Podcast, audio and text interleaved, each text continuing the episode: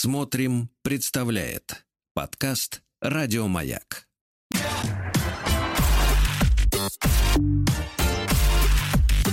Сергей Стилавин и его друзья на маяке. Товарищи дорогие, доброе утро. Сегодня у нас среда. Э, от слова середа, середина. Здравствуйте, Поздравляю Владик. вас с ну, середой, Да. Вижу, что у вас, так. как говорится, так сказать, настроение сегодня танцевальное. Это австралийский, австралийский коллектив. Ну да, кстати, опять они, если вы услышали, если вы внимательно слушали, то они опять свистнули сэмпл. Ничего нового, ничего нового в музыке не происходит. Пойду посмотрю в словаре Брокгауза и Ефрона, что такое сэмпл. Ну а пока хорошие, давайте хорошие давайте. из соцсетей, для того, чтобы как-то немножко приподнять э, настроение. Ну, представьте себе, э, значит, э, сообщение из Киндера. Так прислала мне девушка Анна. Я, кстати, интересуюсь, почему девушка Анна бороздит женские анкеты в, в Киндере. Это достаточно странное явление. Может быть, искала, э, чтобы вычислить и уничтожить конкуренток. Такое часто бывает, да. Ну, обнаружила она в Киндере 21-летнюю, э, ну, наверное, женщину. Давайте, давайте уходить от этого, я бы сказал так, гендерно-нейтрального определения девушка. Давайте, просто Ну, потому что мне кажется, мне кажется, хватит уже всех называть девушками. А я считаю, женщина это звучит гордо, да. Давайте вернем слову девушки, а затем слову девушка, а затем и им самим невинность. Нет, давайте вернем слову девушка, слово женщина. Да, давайте пусть они сами с собой разбираются, да. Так вот, на фотографии изображена, ну, как сказать, полуребенок, полудевочка, с волосками, свесившимися прямо в кадр. Фото сделано с колен. Uh-huh. Текст, э, текст следующий в объявлении. Это пишет Мария, 21 год. Ну-ка. Всем привет. Меня зовут Машенька. И я белая девочка. Это знать ничего российского, Владик. Не ну, надо там, так сказать, чесаться нервно. Просто белое, да. Ну, сегодня, да, я понимаю, уже никак. Это значит, что мне очень сложно без духовной и материальной поддержки. Моя душа страдает, если я не могу купить себе билет на Декамерон или туфли Гуччи.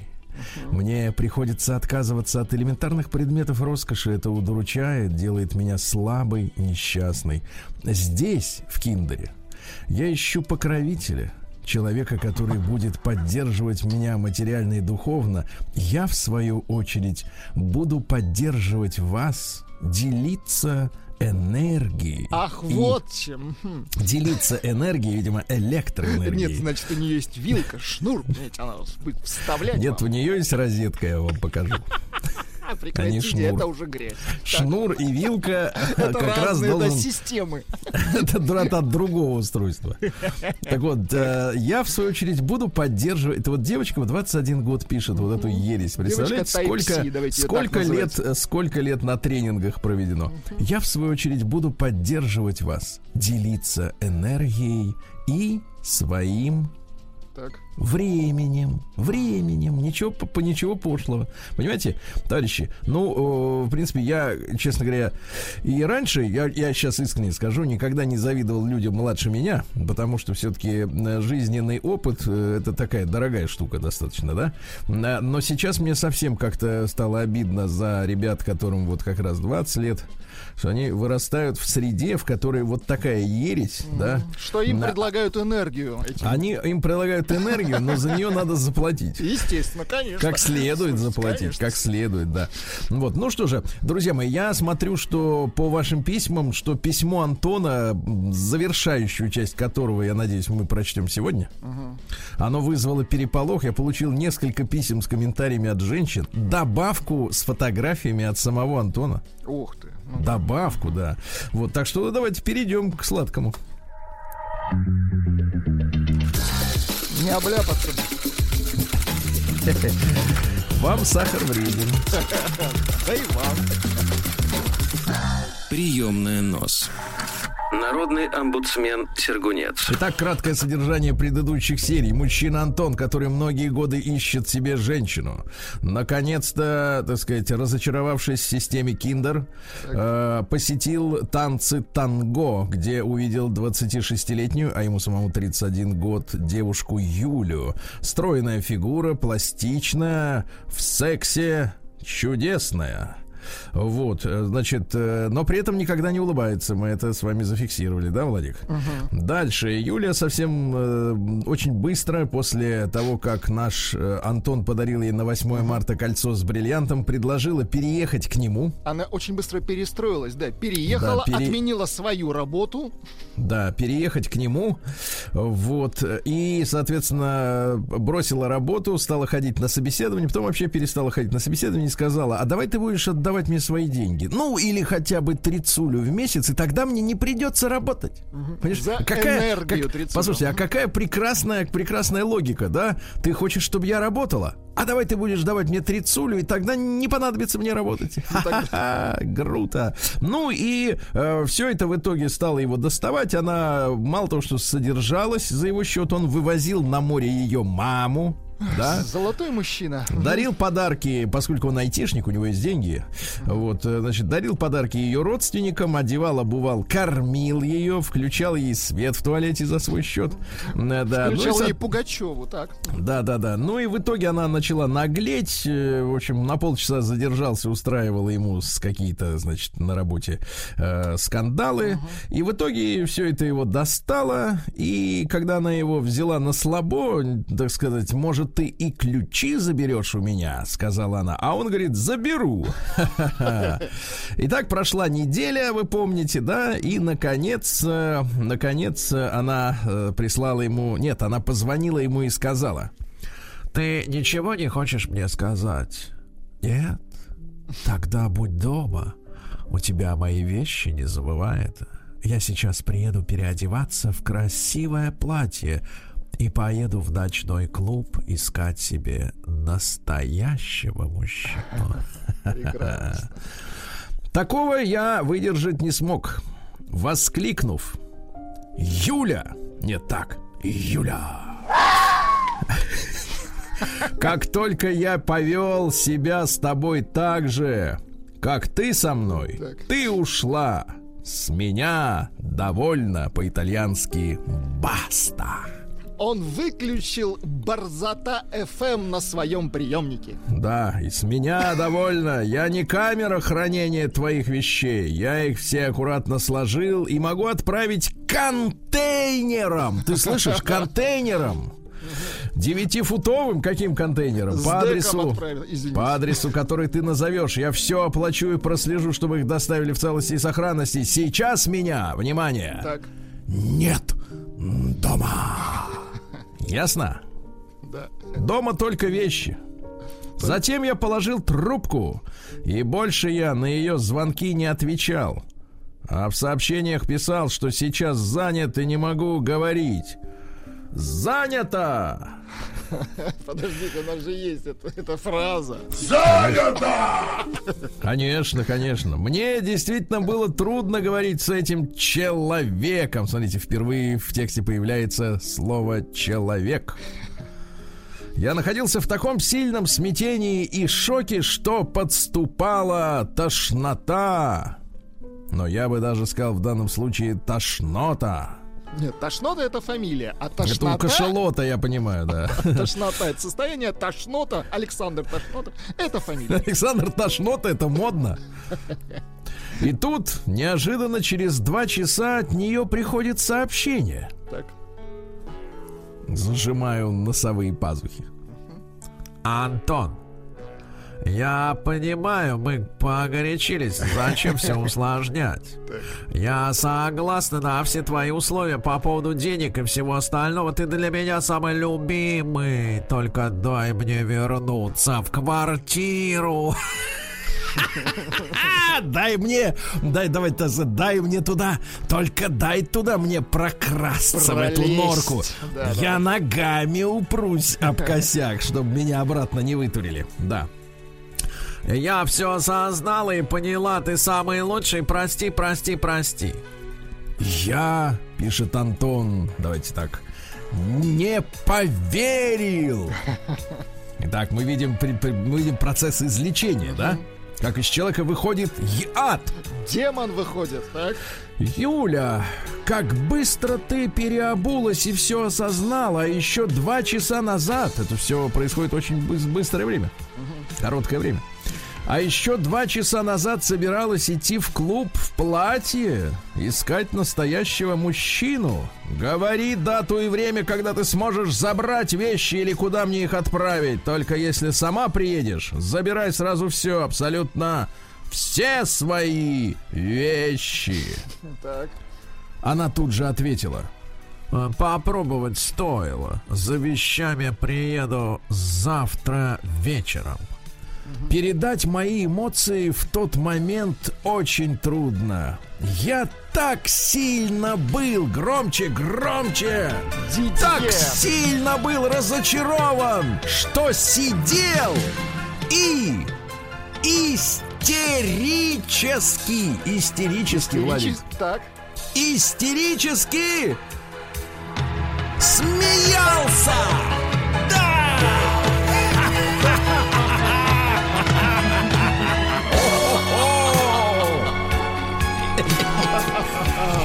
Браво! Вот это опера! Молодец! Да. Молодец! На следующий день по предварительной договоренности, это ж какой детектив, а, ребята, да, это похлеще это, сериала. Это роман. Да, это газета. настоящее. Давайте нас воз... сделаем новый жанр. Настоящая история. На следующий день по предварительной договоренности Юля приехала со своими родителями за вещами. С трудом все уместилось в две машины. Две машины. Две машины вещей, ребята. И это за неполные там несколько месяцев жизни, вы представляете? Это были две газели. Полуторки? Полуторки, да-да-да. То есть и того три. Я ни с кем из них не разговаривал, только помогал носить вещи. А в конце погрузки Юлина мама подошла ко мне и с сожалением сказала, та самая мама, которую он вывозил на море. Сказала, эх, а теперь внимай, ты гениальная фраза, гениальная. Эх, Антон, а ведь ты был такой удобный. От Хорошее определение. Так вот откуда, вот откуда гадина-то набралась воспитания. А то мы все говорим, значит, где такие значит, девки берутся? а это мать такая. Антон. Это у нее ощущение. Это она ей в голову всунула, что мужчина должен быть. Давайте громче, рояль.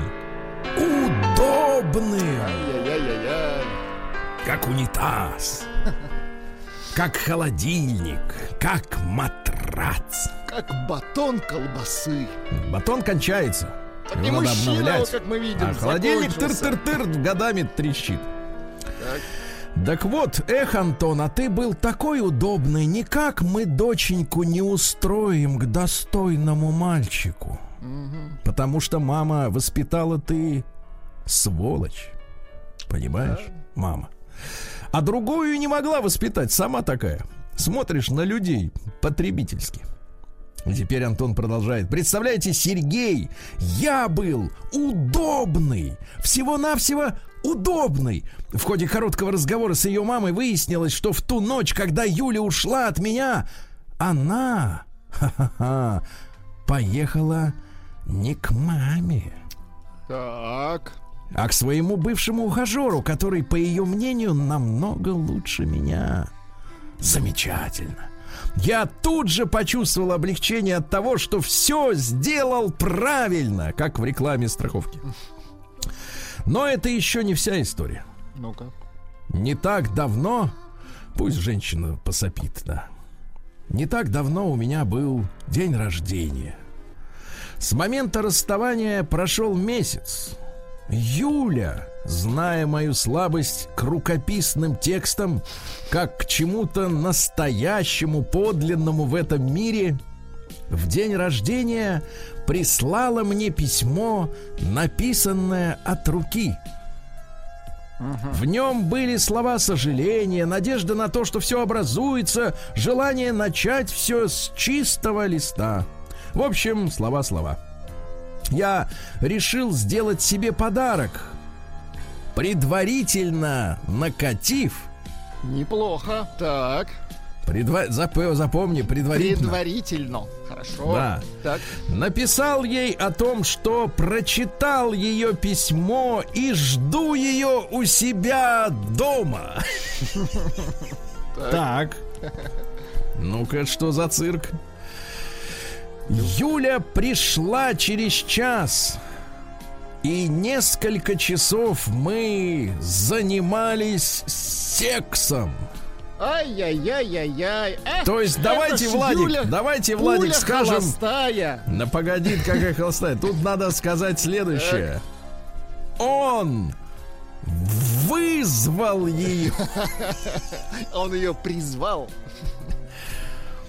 Затем она сказала, что очень скучает по мне и спросила. Внимание. Так. Ну когда мне уже можно переезжать обратно? А я ответил. Эх, Юля, опять ты за старая. Мы можем начать общаться заново, с чистого листа. Она. Так. У меня нет на это столько времени. Я уже все поняла и осознала. Ну давай, давай, я перееду к тебе, и тогда мы все начнем с чистого листа у тебя. Мне стало грустно, но ожидаемо. Увы, Юленька, ты ничего не поняла. Если ты и правда изменилась, я это увижу по твоим поступкам, а не словам. Любимое женское выражение. Они всегда говорят. Верю поступкам, а не словам. Сейчас я чувствую только манипуляцию. То есть она манипулировала им несколько часов. Своей акробатикой. Это понимаю. Это была манипуляция. Абсолютно точно. Конечно. Да, от слова манипуль управлять. Манипуль переводится как секс. Не только. Так. Я уверен, пишет Антон, то есть говорит, а потом пишет. Возможность проявить на деле свои чувства у тебя будет, но сейчас мне лучше одному. После этого наше общение полностью прекратилось. Желание возобновлять, ну, естественно, манипуляция длилась слишком долго. Желания возобновлять его у меня нет совершенно. Да и вообще отношений не хочу. Понимаешь, вот в чем? Вот, вот э, женщины, сейчас я вот скажу, дочитаю и скажу. Да и вообще отношений не хочу. Буду жить в свое удовольствие. Добавим так, в одно жало, правильно? Огромная благодарность вам, Сергей. Понимаешь? Отправляю вам это письмо, и мне становится легче. Я прямо чувствую, когда он нажал к, к этой мыши кнопку отправить, Отправить, вот да. облегчился в тот же момент. Во всех смыслах. Понимаем, Да, да, конечно. да, да, просто. Э, Становится легче. Фото по традиции прилагаю. Владику привет. Будьте здоровы, друзья. С приветом, Антон из Волгограда. Эх, Антон, Антон. Хо-хо-хо!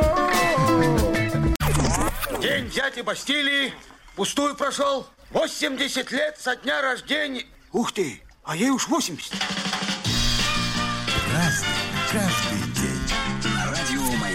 Ну что ж, товарищи, сегодня у нас 25 августа. Сегодня день оперативно-поисковых подразделений Министерства внутренних дел России. Потому Очень что хорошо. Таких ведь, как вы, надо И разыскивать таких, тщательно. как вы, которые по баням-то сидят. Да. Сегодня должна, должна была бы состояться томатина, или, как правильно говорить, ля томатина. Это битва томатов э, в Испании. Буржуины с жиру бесятся. Ну как да, но я ну? так понимаю, что не, не будут они в этот раз расходовать помидоры прекрасные, Сами потому что съедят. им сказали сидеть там дома всем. Дальше. День освобождения Парижа от немецко-фашистских захватчиков. Ну, как захватчиков? Э, В принципе, французское правительство Виши, да, само сдало все. Ну да, там говорят, про, а, продолжали работать кафе, магазины, ничего не Пели изменилось. песни, Да, вот да, это ну, Эдит Пиаф нормально, да, выступала. просто поменялась верхушка, грубо говоря. Там было, так сказать, все четко, да. Как, как в старые добрые времена, да. День рождения операционной системы Linux сегодня. Владик, можете объяснить в двух словах, что за ви- У Linux есть самый главный плюс э, для этой системы, потому что мало пользователей, реально практически нет вирусов и троянских всяких историй. Ну, э, скажем так, если вам нужен там интернет и там офис, в принципе, ваш выбор. День рождения консервной банки, день лазания по деревьям. Вот тут недавно женщину сняли с этим, с арбалетом. А. Да, сняли и посадили сразу. вот, повисела, посиди. День под названием «Поцелуемся и помиримся». Этот день, кстати говоря, я не знаю, что имеют в виду организаторы, но мне кажется, вот эта классическая манипуляция э, при помощи близости э, замириться, да, попросить прощения или, как это сказать, снова вернуть в семью спонсора. Это очень нехорошая традиция, правильно? очень Конечно, нехорошая. Манипуляция. День коктейля под названием виски зауэр. Слушай, ну рановато для коктейля. Ну, как для коктейля как раз нет. Он заходит мягко. Так вот, э, первое дело, как это все появилось-то? Первые про- прообразы так называемых кислых коктейлей, потому что туда входит э, Лайм. лайм или лимон. Появились в 18 веке на британском флоте, естественно. Дело в том, что моряки пили э, виски, Ром, возможно. ну и ром пили. Ну, это а отрава, вот конечно. э, витаминов-то не было, э, цинга, потому что зубы вываливались, все Ага. дела. И тогда приказали, так сказать, британские короли подмешивать им витамин С. Это им Ну, зубные тогда- врачи посоветовали, хорошо? Тогда они не знали, что это называется витамин С, но они начали апельсиновый и лимонный сок подмешивать в ром. Оказалось, что это кайфово. Вкусно, Э, да. После этого начали использовать с той же целью джин и виски. Да, рецепт коктейля простой: 45 миллилитров виски, 30 миллилитров это половинка лимона, э, сок лимонный свежий, э, сахарный сироп. Вот это, конечно, для зубов Ну, не очень можно, полезно. кстати, не добавлять, да. Не надо добавлять. Яичный белок 3 капли вообще не надо добавлять. Лед 250 грамм вообще не надо добавлять. Да. Ну и сегодня русский народный праздник. Да и лимон не надо Да, добавлять. Да, да, ничего не надо добавлять, конечно, Не надо портить ничего. Просто ешьте яблоки отдельно. А, Фотя Поветенный, сегодня русский народный праздник, э, было принято прибираться на поветях. А это склад запчастей в этих... э, В гараже, В конюшнях, да, в гараже. Да, прибраться в гараже, товарищи, проверить домкраты. Так вот, э, Фотя Поветенный хозяину покоя не дает, на поветь зовет, говорили мужики. По их убеждениям, нельзя было допустить, чтобы на поветях черт ногу переломил, да. На Фотю, на. На Фотю. С утра примечали, если выпал иней, вы представляете, как иногда бывает иней, значит, можно ожидать хорошего урожая зимых на следующий год, а если в этот день было дождливо, товарищи, а в Москве после обеда дожди, не стоило надеяться на длинное бабье лето, понимаете? Жаль. Вот так. жаль. Праздник каждый день. Ну что же, э, одна из реформ по, по христианской церкви в 325 году торжественно завершился в этот день Никейский собор. Вот. Во-первых, принят символ веры. Ну, это главная молитва христианская, да. Э, осуждены ереси всякие, а, отделились окончательно от иудаизма. Окончательно отделились. А Вот, выходным днем было признано воскресенье вместо субботы. Ясно? Интересно. мгм. Вот так, вот такая вот история. А в 1530 году родился наш великий э, царь и общероссийский первый государь, то есть мы можем назвать его федералом, товарищи, Иван Васильевич IV которого уже после смерти назвали, Назвали Грозным. Грозным, да, и да, да. до сих пор его полощут и называют, значит, демоном, садистом Ну, неоднозначно, конечно. и прочее. товарищ. Ну, не на одна, значит, э, там история такая, братишка, что, конечно, решающую роль э, в вымазывании Грозного черной краской э, сделал, внес роль самую важную, это Репин. Который написал картину. Картина с художественной точки зрения написана замечательно. Хорошо. Да. А с но- фактической? а с фактической, фактических доказательств, как вы понимаете, нет и быть не может. Ну как, в этой э, ситуации? сынок-то действительно погиб, а? Ну, погиб-то погиб, но в как- при каких конкретно обстоятельствах? Кто ж, кто ж в царские палаты-то входил, да? Но, э, значит, э, действительно, территория государства значительно расширилась. Началось освоение Сибири. Казань? Пос- брал. Построены многие города, Астрахань брал, это понятно. Так вот, э, э, цитаты. Давайте. Хочешь, вот смотрите, какие умные мысли. Вроде 500 лет назад было, а до сих пор э, очень, очень свежо. Смотри. Хочешь легко победить страну, начни кормить ее своей пищей. Хорошо, действительно, да. Дело-то не только в еде, а дело и в мыслях, правильно? Конечно. Да. Или, например, встречал ли кто-нибудь честного человека, у которого голубые глаза? Нет, ну слушайте, ну это... Это хорошо, да. Все, что не случалось с нами плохого, все это происходило из-за германцев. Да, ну и наконец вот такой, знаешь, был такой здоровый достаточно чувство юмора у мужчины. Свою жену, царицу Евпраксию, я не убивал, она жива и здорова, сидит на колу, чего и вам желаю. Какой подлец, а? Ну это такой вот Ю- Юморист. Порядки тогда были такие. Но если серьезно, было, да. ребята, если серьезно говорить, конечно, Иван Грозный великий руководитель, и э, если уж э, анализировать его роль в контексте того исторического периода, а не свя, а не, не сравнивать, э, так сказать, с демократией, С современными, да, да, методами. до которой пол, полтысячи лет, то если мы просто возьмем официальные открытые источники, то количество людей, которые погибли в России э, из-за притеснений, опричнины и так далее, так далее, и если мы сравним, что то же самое в тот же самый период происходило в Англии, мы увидим там десятикратную разницу. Десятикратную, и, но Иван Грозный садист, а вот э, и, и, так сказать, английское правительство молодец, Ну, понимаете? слишком распиарен, да, да, да. Да, в 1744-м Иоганн Готфрид Гердер родился немецкий философ, писатель-просветитель. Вообще он первым выдвинул идею национального государства, понимаете, да? Тогда люди рассматривали, ну, родство между друг другом, друг с другом именно религиозное в первую очередь. То есть здесь живут мусульмане, здесь христиане, здесь вот, э, так сказать, э, э, еще какие-то товарищи, да. А он говорит, нет, есть еще и нация, понимаете? Вот, заложил, заложил. Два величайших тирана на земле, говорил Гердер, случай и время. И, наконец, э, пытался подмазаться, понравиться женщинам. В ошибке любой женщины есть всегда вина мужчины. Видишь как, а им нравится. А в 1767-м Луи Антуан Сен-Жуст, еще один деятель Великой Французской революции, э, и революционеры его вовлекли в 22 года в свою деятельность, а голову отрезали в 27. Да, достаточно так кучно шли. Да, то есть пять лет по, так сказать, Поработал и всё. Поработал и все, и на покой. А в 1803-м Наталья Дмитриевна Фанвизина родилась. Это жена декабристов Фанвизина и Пущина. Ну, в разное время. День дяди Бастилии пустую прошел. 80 лет со дня рождения. Ух ты, а ей уж 80. Разный, Про Наталью Дмитриевну-то Фанвизину. Она же Пущина-то интересная история. Она она в разное за, время с ними. За Фанвизином-то поехала в Сибирь, матушку. М, Там он благополучно сделал ее вдовой. Вышла замуж за второго. Ну и современники отмечали некоторые сходства ее судьбы с судьбой героини м, романа Пушкина Александра Сергеевича Татьяны Лариной. Да, да, да. И она сама даже была уверена, что поэт списывал героиню с нее.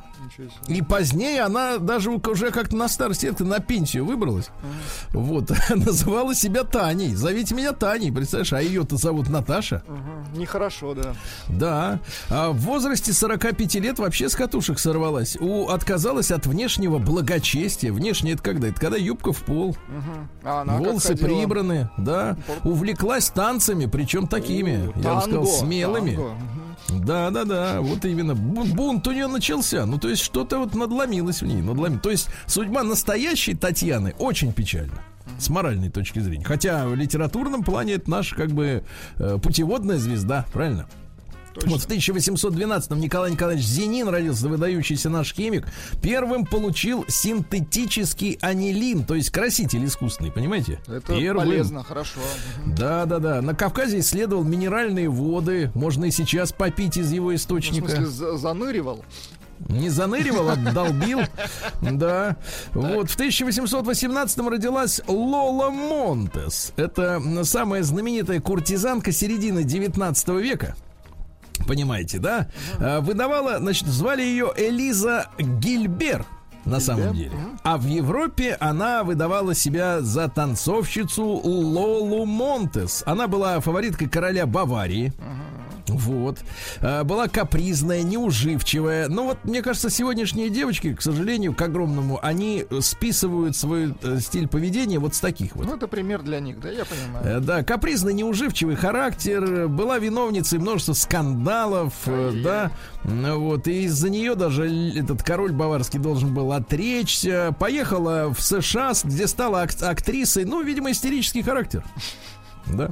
Алан Пинкертон в 1819-м основатель детективного, э, так сказать, Агентство. агентства, он первым предложил классифицировать э, преступников и создал картотеку. Вот отдельно налетчики, нет. отдельно карманники. Воры, убийцы, просто тунеядцы. Да.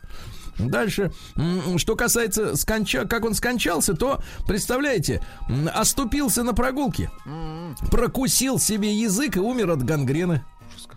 Уж, ну то есть речь стояла, Ну, есть разговор о чем был? Ну, понятно. Либо режем язык, либо все. Он говорит, язык не дам. Все. А в 1837 правительство США отказалось принимать в состав Соединенных Штатов э, штат Техас. Да ладно. Да, отказалось. Кстати, сейчас Техас на особых правах-то там, э, в принципе, у него ему проще выйти, если Потому что он решится. ворованный, вот что скажу. А, а что там свое, скажите мне, пожалуйста. Ну, Где мало. там э, Согласен, да. Вот, Свое э, там да. в резервациях сейчас везде. Свое, свое, да. Вот, э, в этот день у нас что? В 1903-м Арпад Элло родился. Американский профессор, который разработал систему индивидуальных коэффициентов шахматистов. Ну, то есть э, рейтинг придумал шахматный. Насколько они башковиты? Ну, понятно. Да, да, да. Сам-то он не настолько, конечно. Но рейтинг Но придумал. этим придумал, да, чтобы им как-то полегче, что ли, было. Вот Лев Абрамович Локтев в 1908 году родился. Это знаменитый конструктор зенитного оружия советский. Вот, и во время Великой Отечественной войны в защите от ударов с воздуха таких важных объектов, как Москва, Ленинград, Баку, его воздушные автома- автоматические зенитные пушки, да, э, очень важную роль сыграли.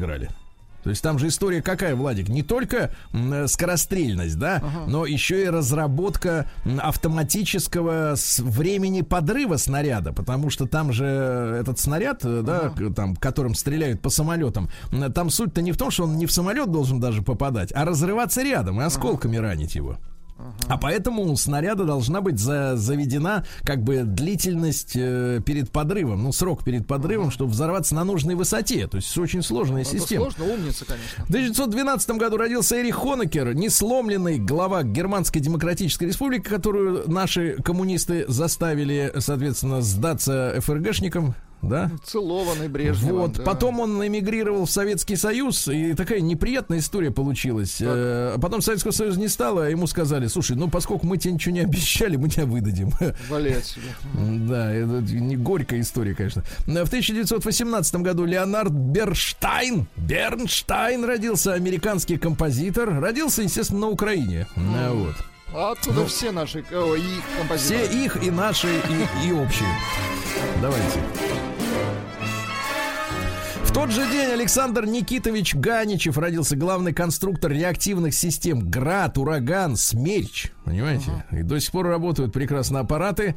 В 21 году в этот день расстреляли Николая Степановича Гумилева, нашего замечательного поэта, офицера, исследователя э, и Африки, в том числе великого, такой путешественник был. Ну, Вот. э, Ну, так сказать, большевики вспоминают, например, чекист Бобров вспоминает, э, что умер Гумилев шикарно, улыбался, докурил папироску. Шикарно. Вот, и вот за него, кстати, вступляли, вступались и Горький, и другие деятели искусства, но все равно его обвинили в э, контрреволюции, это был такой, такой штамп, да, и расстреляли, да. Такая вот история. Георгий Данелли родился в 30-м году, ну, великий наш режиссер. Абсолютно точно. Конечно, дайте к нам музычку-то какую-нибудь прекрасную. Да, да, я на этой музыке я и скажу, назову, наз, назову те фильмы, которые мы все любим. Естественно, я шагаю по Москве, э, 33, не горюй, джентльмены удачи и сценарий, сценарий там его. Афоня, пронзительная такая, да, история. А Мимино, осенний марафон, Ну, а слезы все Кинзадза. шедевры, Да. А в тот же день Томас Шон Коннери родился в 30-м. Человек в юбке. Знаем Да. его, да. А, моя самая ужасная работа, вспоминает Шон Коннери. Полировщик гробов. У меня не очень получалось. Вот такая вот история, да. А, в Уэйн Шортер в 33-м американский саксофонист, который вместе с Йозиком Завинулом основал джаз-роковую команду «Прогноз Завинул, погоды». Завинул. Ну, Хороший. Да, класс. В 42-м Маргарита Борисовна Терехова родилась, прекрасная актриса. Сергей Александрович Соловьев в 44-м. А? Очень Асса. хорошо. Смотрели фильм хороший. Конечно, я вырос на нем. Ну и Джин Симмонс, э, вообще он Хайм Витц или Джин Кляйн, а вокалист и бас-гитарист группы Kiss. Ну, размулеванный. Ну, намазанный который, да. Сергей Стилавин и его друзья. На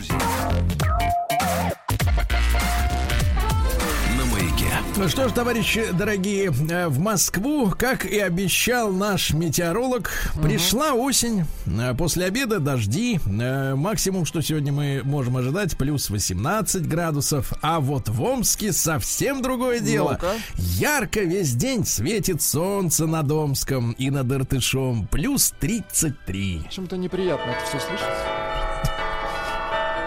Надо уметь радоваться за посторонних. Мы учимся. мы учимся. Пока не очень.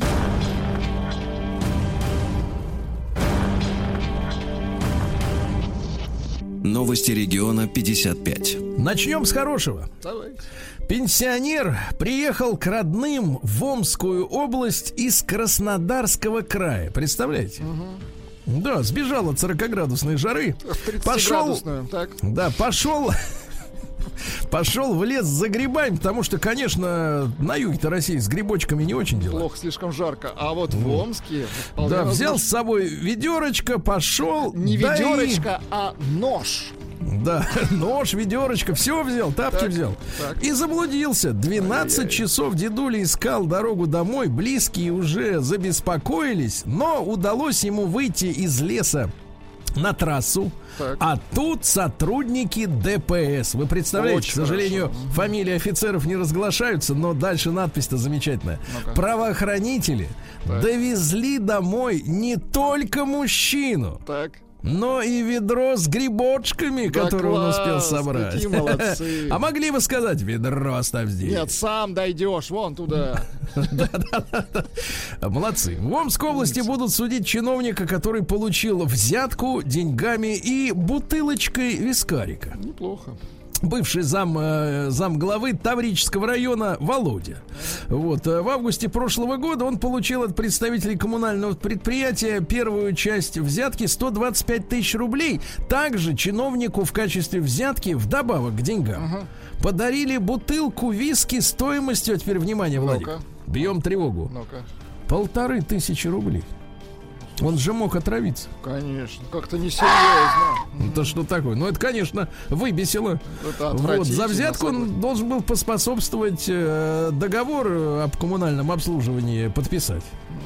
Ну вот так вот. Кстати, в ходе э, следствия на его имущество наложен арест. В частности, арестованы автомобиль и ружье. И бутылка арестована. Да, в центре Омска за 20 миллионов уложат плитку и сделают бордюры. Об этом э, рассказал э, глава Центрального округа Омска Амангельды Миндубаев. За сколько миллиардов?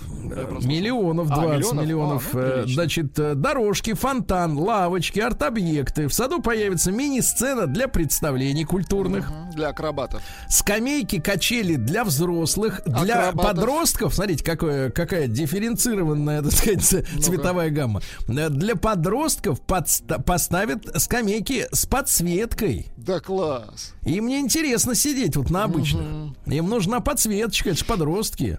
Э, Киоск с мороженым, понимаете? Резиновая крошка. Чего вам еще надо? Резиновая крошка всем нужна. Да. Пока Амичка ходила на рынок, у нее из машины украли торт. Жаль. Женщина занимается изготовлением тортов на заказ. Сделала торт 4 кило, везла заказчикам, но тут у нее пришла в голову мысль зачем-то заглянуть на центральный рынок. Купить э, зелени, овощей Семян. взять себе, Семян. да. А, а дело-то в чем? Ты вот повезла торт, ты его вези. Конечно. Не надо останавливаться нигде. Ну, Вези, а рынок? потом уже за зеленью, девочка моя. Так вот, э, возвращаясь с покупками с рынка, Так. Смотрит, машина открыта. Так. Рядом стоят люди. У одного из них в руках торт, который А, лежал. ай-яй-яй-яй. Представляете?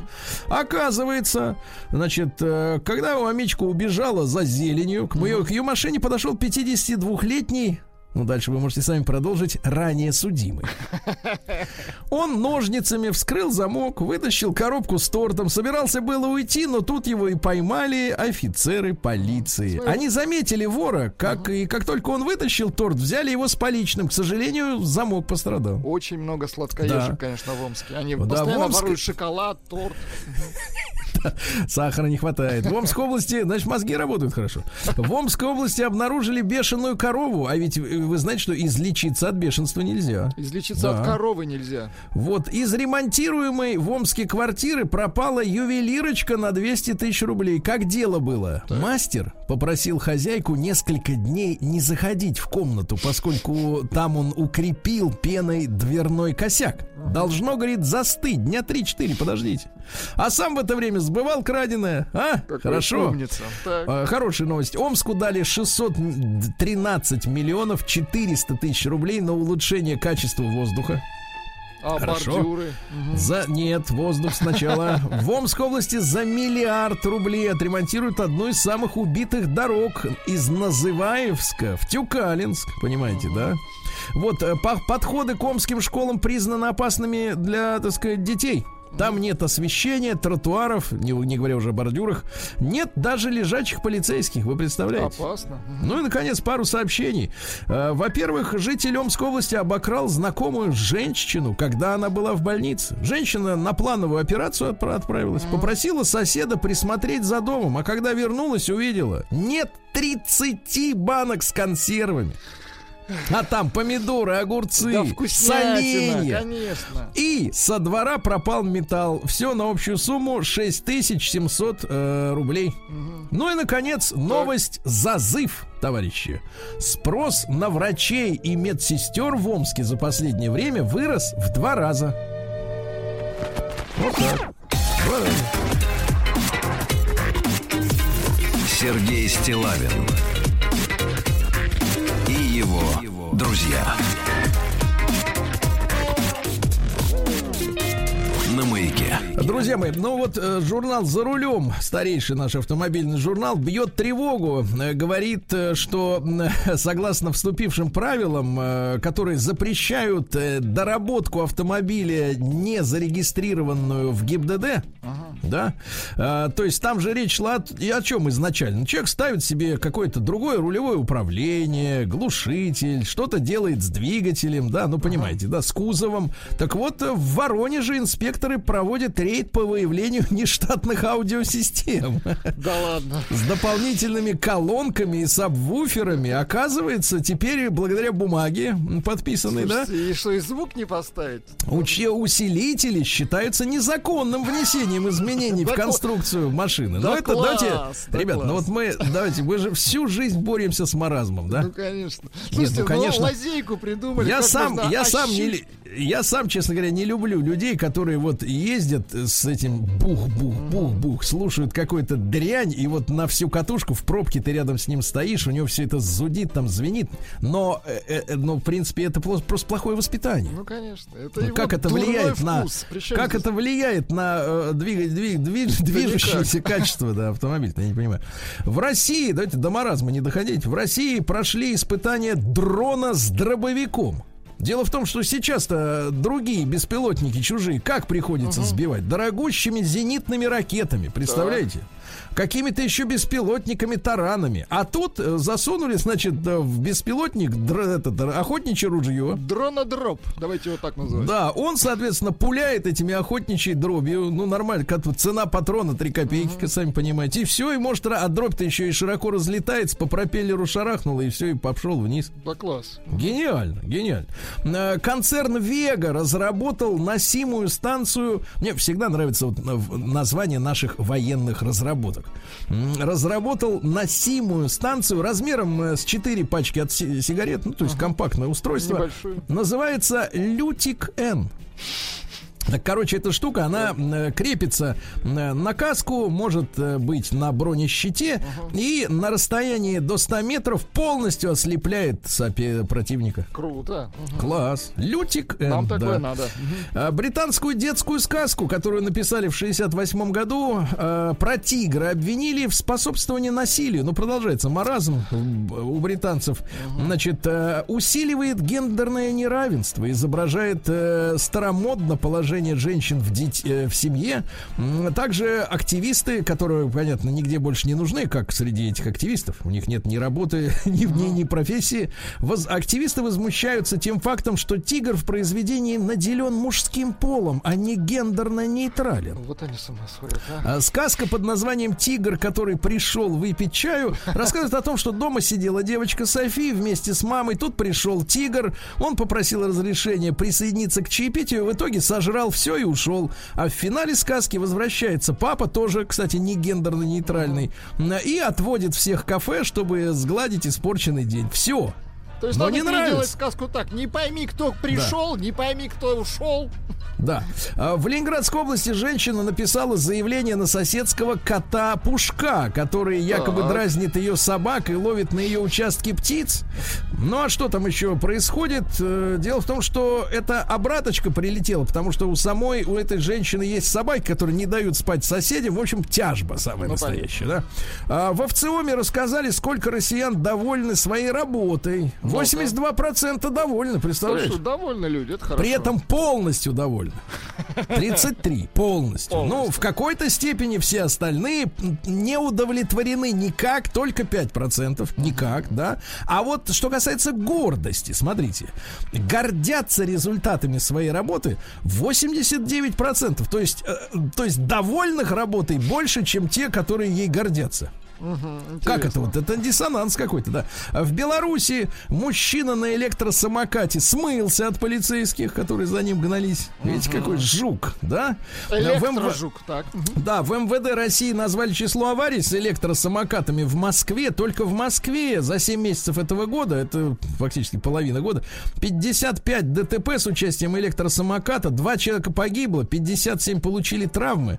Ну и 80% этих происшествий происходит на пешеходных переходах, потому что, дорогие товарищи, запомните, ну даже у кого есть права, и вы уже забыли, как надо водить машину, а- но ездите на самом... Вы запомните простую вещь.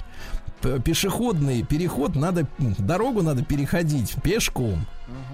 Потому что если вы выезжаете хотя бы со скоростью там, 15 км в час на переход, да, или на велике, например, да, то водитель не может успеть э, вас заметить, понимаете, что вы подходите к этому переходу. Вы на него вылетаете и вас сбивают, Пон- понимаешь, да? Вот так вот. Дальше, ну, вы знаете, умер барабанщик Rolling Stones Чарли Уотс. Хороший барабанщик был. Хороший барабанщик, крепко стучал. Ну, Жаль. вот такая вот история, да. Э, Вот что интересного еще. Airbnb. Ну, тут бы, конечно, обратиться к Рустаму Ивановичу, что за сервис такой. Ну, это сервис аренды квартиры, я так понимаю. Ну, А, Бесплатно за свой счет, но с согласия владельцев квартир а, по всему миру а, разместит 20 тысяч афганцев. Хорошо. Единственное, что Это непонятно, на, на какой срок разместит. И На не превратятся условиях? ли и не превратятся ли прекрасные афганцы в сквоттеров по окончании бесплатной аренды, да? Вот. Ну и что интересного, и в Питере с пятницы вернутся к работе аквапарки и аттракционы в торговых центрах, да? Да. Вот замечательно. Наука и жизнь. Так, ну что же, профессура передовая утверждает, что одна лишь чашка утреннего кофе способна помочь сжигать коричневый, то есть долговременный жировой запас с помощью теплового воздействия. Представляете? Одна чашка, да? Одна, а если 10? А если вообще не выходить на работу и весь день пить кофе? Да, на утро худой. А, Исследователи перенесли в картофель человеческий белок, который отвечает за ожирение. Это заставило картофель увеличить массу на 50%. Представляете? Ничего себе. А что будет потом с человеком, который съест этот картофель? Его разнесет так, что... Да.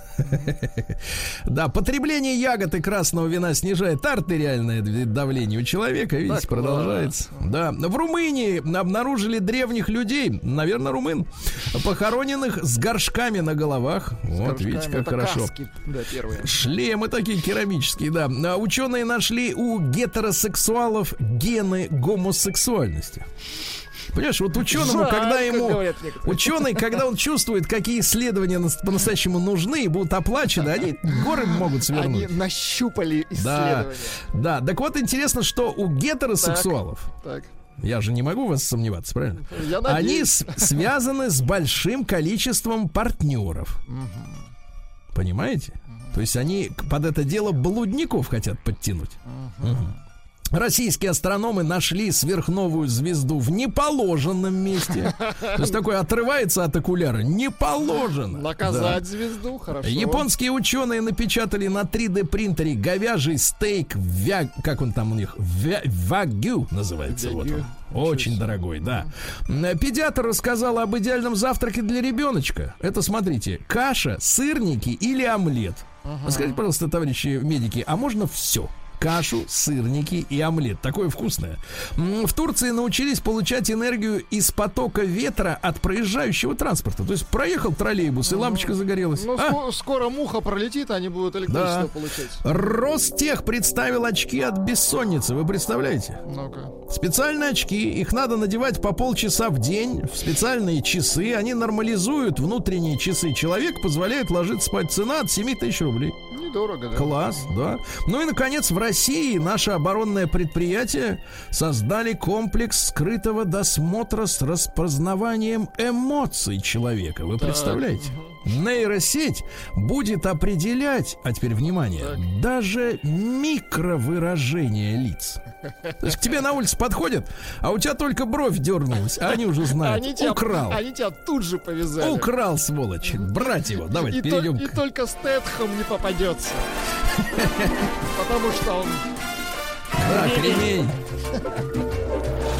Новости капитализма. Так, ну что ж, президент Туркменистана принял участие в церемонии, посвященной началу строительства концертного зала на 3000 мест. Э, Он э, золотую капсулу закапывал золотой лопатой, которая, значит, э, в яму скатилась эта капсула по золотому желобу. Класс. Вот, а бетон, э, которым сверху... Золотой бетон. Нет, бетон обычный, а вот тележка, с которой бетон грузили, тоже Да, золотая. класс. Да, золото прямо. А в Уэльсе кормившую чаек женщину оштрафовали за превращение жизни соседей в ад. Она каждый день кормила на своей крыше э, чаек. Э, Туда же прибежали крысы. Всего 100 человек. И бедные соседи не могли сидеть в своих садах из-за боязни, что на них нагадит чайка. Понимаете? Ужас, да. Ужас, да. Ужас. Канье Вест готовится сменить. Нет, не пол. А Этот что? пока держится. А кого? Сменить имя. У него имя, знаете, какое? Ну-ка. Канье. А он, знаете, кем хочет быть? Ну-ка. Е. Ну, это его право. Да, Конечно, да, меньше да. лекарств ему нужно Прекрасно. Сторонника Трампа, э, который сжег э, флаг Black Lives Matter, э, приговорили к 6 месяцам тюрьмы. Слушайте, а вот это что, это государственный флаг-то? Это как вот непонятно, да? Ну, в принципе, вопрос задавать просто это, некому. Это теперь актуальный фла- фра- Да. флаг. Дальше. Э, Мигранты отпраздновали высадку на пляж на глазах ошеломленных британцев. Они приплыли из Франции э, в в составе 20 человек. Посетители пляжа радостно угощали новоприбывших при мигрантов чипсами и свежей водой, да. А Супермена в комиксах заменят его сыном геем. А Автор комикса комикса рассказывают. Получается, что новый Супермен гей. Ну, в принципе, я и раньше в этих красных каруселях сомневался, да? В британских закусочных Макдональдс закончились все молочные коктейли, перебои с поставкой молока. Интересно. Понимаете, на остров, да? Ну и что? Еще давайте вот такое сообщение э, вам прочту. В Австралии никто не ест южноамериканских жаб ага, так. поэтому жабы аги начали пожирать сами себя. Ну, если никто, тогда мы сами, правильно? Держи мою руку. Но не путать с другим девизом. Никто, кроме нас, это другое. Не путать с хорошими жабами. Да. Россия криминальная. Так, ну что, в Подмосковье мошенники пытались присвоить жилье по поддельным документам, при, при, приперлись в мои документы. Угу. И хотели уже на себя перерегистрировать имущество. Подлецы. Опасно. В Преамуре три придурка 15, 16 и 17 лет оскверняли мемориал славы ночью. А, значит, пинали ногами венки, били сам монумент, э, причем придурки двойного уровня. Они сами э, снимали все это на видео и сами выложили в социальной сети. То есть реально дебилы. Вот люди, люди дожили до 16 лет, но остались дебилами. Мне кажется, это не лечится вот такая вот история, да? Ну и давайте о чем, э, о важном, пожалуйста, о важном. Э, что у нас произошло? В Новосибирске э, девушка с парнем ночью пошли в лес смотреть через телескоп на звезды, потому что в городе мешают фонари. Свет мешает, да-да-да. К ним приехали шестеро закладчиков наркотиков. Так и начали их бить ногами, повалив на землю. Угрожали пистолетом, требовали отдать сотовые телефоны. Только крик, так. только крик женщины о помощи образумил закладчиков. Вы представляете? Вот такой крик, правильно. Сергей Стилавин и его друзья. Друзья мои, ну, сегодня мы будем, честно говоря, вызывать у вас слюноотделение. Очень хорошо, очень правильно. Стимулировать, да, стимулировать тех, кому, может, сегодня кусок говядины в рот с утра не, не лезет. А мы его вот. протолкнем. Да, друзья мои, ну, смотрите, э, на одном из э, э, питерских интернет-порталов, на Фонтанке, есть такой, вот, проводится опрос, посвященный истинно петербургской кухне. Угу. Дело в том, что надо понять, ребята, у нас, конечно, за последние годы, там, 30 лет, э, ну, настоящий прорыв э, в плане общепита, да, и очень сильно меняется сама по себе ситуация, люди стали больше есть вне дома, конечно, это, этому способствует и женщина, которые не стесняются говорить, что я не умею готовить, или я не умею, я умею, но не хочу, или я не нани... меня, я как кулинаром тебе не нанималась, тут, понимаешь, и так далее, да, но э, наверное, снижаются, может быть, какие-то цены на базовые продукты в общепите не так-то дорого, как там 30 лет назад, может быть, э, в, в сравнении с доходами. Э, ну и э, разнообразие у нас огромное. Да, у нас есть э, кухня, ну, всех стран мира, в крупных городах, я думаю, найти можно и какую-нибудь перуанскую кухню спокойно, uh-huh. еще и эфиопскую кухню, какую угодно была бы фантазия, да. Но у вас, э, да. Но, тем не менее, есть какие-то вещи, которые вот в этом месте, в этом городе, да, являются э, исконными, скажем так, традиционными. И вот э, журналисты зада- задались вопросом, э, что такое истинно петербургская кухня, хотя э, в моем родном городе, ну, действительно, э, отлично готовят. Я думаю, что все, кто в Питере бывает, э, часто или изредка, все понимают, что с общепитом в городе все нормально, не только на Рубинштейна. Uh-huh. Вот, на знаменитой улице, да, где, в общем-то, через каждые три метра все кардинально вечером сменяется, и публика, и блюдо, и, атмо, так сказать, атмосфера прекрасная, да. В Москве то же самое, очень много мест, я думаю, что в любом крупном городе, и в Екатеринбурге, и в Новосибирске, в Калининграде, э, поесть есть где что вкусного, но, смотрите, питерцы решили посмотреть, э, оценить с помощью своих читателей, значит, э, какое блюдо является истинно питерским. Uh-huh. И э, я посмотрел на рейтинг, который, э, ну, в стадии заполнения, но уже сейчас есть определенная процентовка. Я вам четыре главные позиции, да, прочту. Э, из самых необычных, я вот, как ленинградец, я даже не знал, что есть, например, такой термин, как пирожок с котлетой. Наверное, это уже пост такой, ну, постсоветский. Да, Наводил. Знаешь, разное приходилось в, в пирожок засовывать. В наше но котлету... время сосиска в тесте. Вот да, но котлету нет. Но это уже на излете, да. На, на, так вот, на первом месте первое, что лидирует корюшка. Логично. 24%. Угу. А, я присоединился к, ну, проголосовав, увидел цифры. На втором месте петербургские пышки знаменитые. Ну, конечно. Это с дыркой. Сверху посыпано э, сахарной пудрой. Э, в комплекте идет спящий кот. Вот, ну, знаменитая пышечная рядом с ДЛТ, недалеко от... Э, в здании бывшей французской церкви сектантской. Как я недавно узнал. Дальше, на третьем только позиции шаверма. Э, и Питер, кстати. Питер, кстати, может э, действительно претендовать на звание именно столицы шавермы, потому что по всей стране почему-то распространилось название шаурма. Да. Хотя я точно помню, что календарно шаверма ливанская пришла в Питер э, раньше всех остальных городов.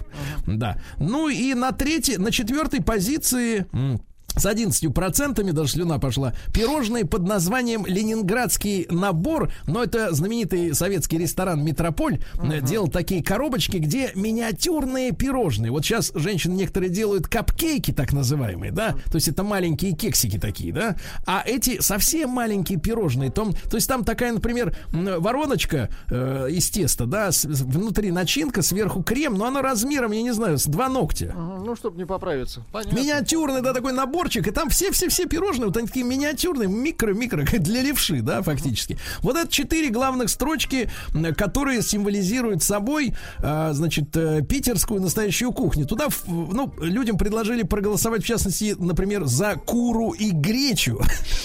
Просто, Но да. большого, большой популярности они не набрали. Итак, э, на четвертом месте ленинградский набор это микропирожные, на третьем шаверма, на втором пышки угу. и на, на первом месте корешка. корешка. Да? Это что касается Питера. Ребята, давайте сейчас с вами составим, э, ну, как бы такой, э, такой географический кулинарный справочник. Топ-лист вашего города. Да, вот в вашем Еды. городе. Только, только обязательно надо будет указать, как называется этот город, да, действительно. Ну, вот в вашем городе самое топовое блюдо, что, что вот можно сказать, если хочешь попробовать это, надо ехать к нам. Туда. Да? Угу. Или приехал к нам, если не попробовал, считай, что и не был. Да. Да? Давайте, плюс 7 967 103 5533 это наш телеграм.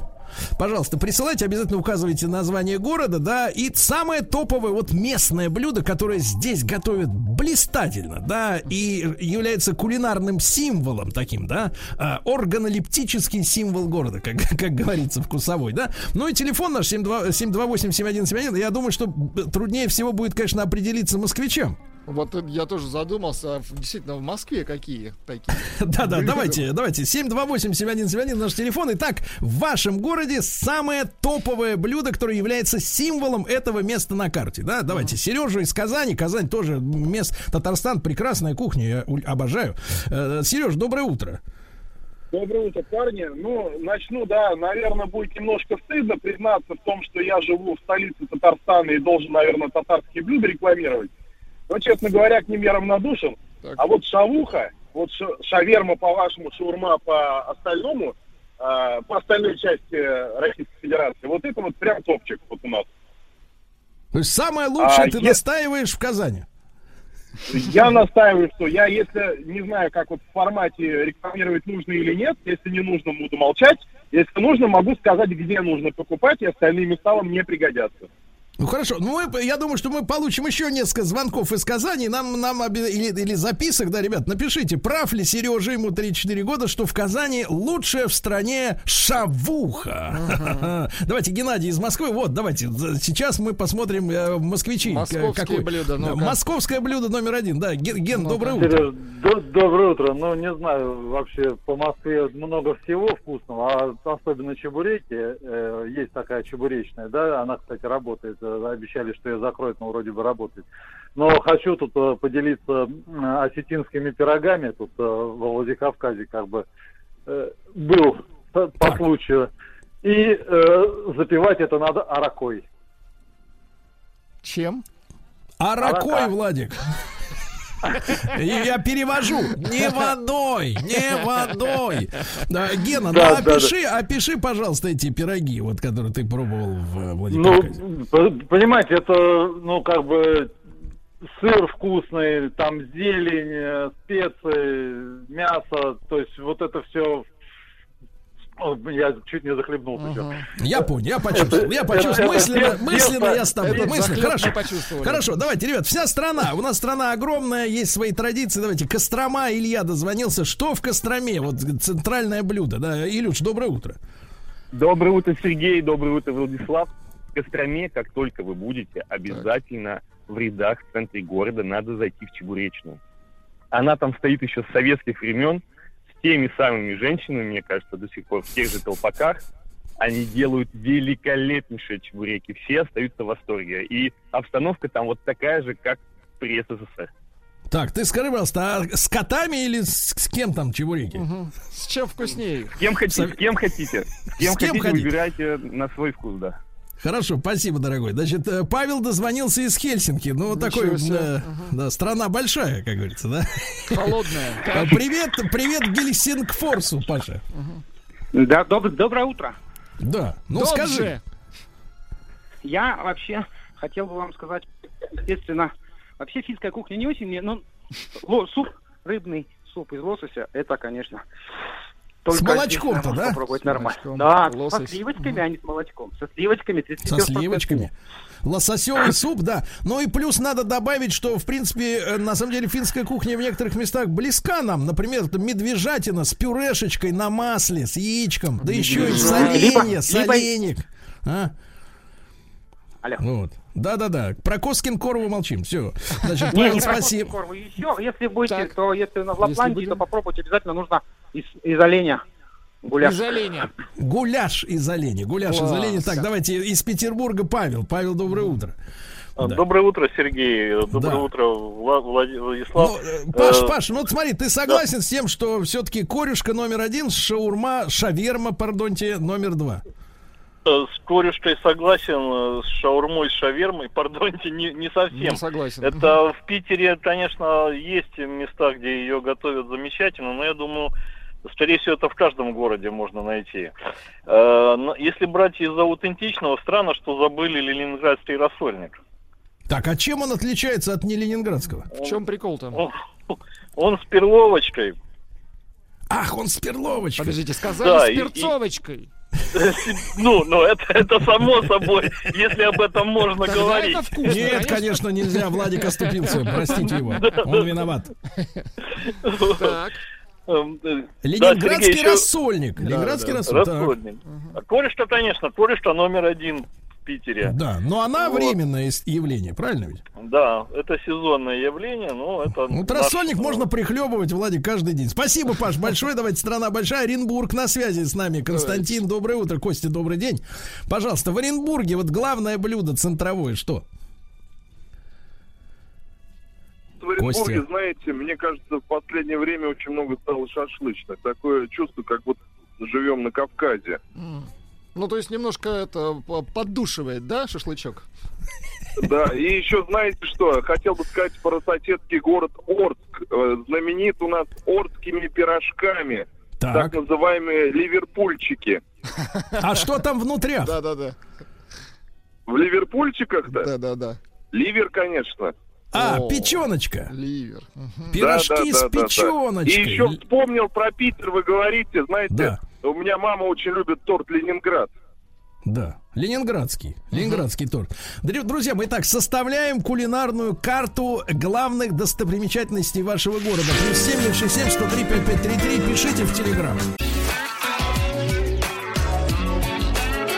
Сергей Стилавин и его друзья. на маяке. Друзья мои, ну сегодня мы составляем кулинарную карту страны. Я сразу хочу сказать, что э, все ваши сообщения, которые вы пришлете, они никуда не пропадут. Я их отдельно у себя в соцсетях все скопирую и опубликую. Хорошо? Договорились, да? Чтобы ничто это не пропало, а то есть ощущение, знаешь, напишешь, тебя не прочтут, а куда, куда делать? Плюс 7967 103 5533 обязательно напишите нам. Вот центральное блюдо вашего города. Вот э, без чего нельзя уехать оттуда. Э, в Петербурге на первых трех позициях это корюшка, пышки и шаверма. Да, а у вас? Давайте послушаем. Э, дозвонился к нам Александр из Ангарска. Александр, добрый день. Здравствуйте, Сергей. Да. Э, у нас в Ангарске есть, э, вернее, был ресторан «Тайга». Так. И вот там подавалось фирменное блюдо пельмени в горшочках. Или пельмени по-таежному. Там он всегда обедала вся администрация, приезжали специально на пельмени в горшочках. Директором ресторана был, э, не помню его фамилии, такой его весь город знал. Вот так что вот пельмени... Вы меня слышите, алло? Да-да-да. А какая там, Александр, в этих пельменях тайна была, кроме подачи? Тайн- Вы знаете, ну, пельмени делались. Я дома сам потом готовил и узнал. И э, пельмени э, отваривались до кипения, то есть ну, не, не проваривались они полностью.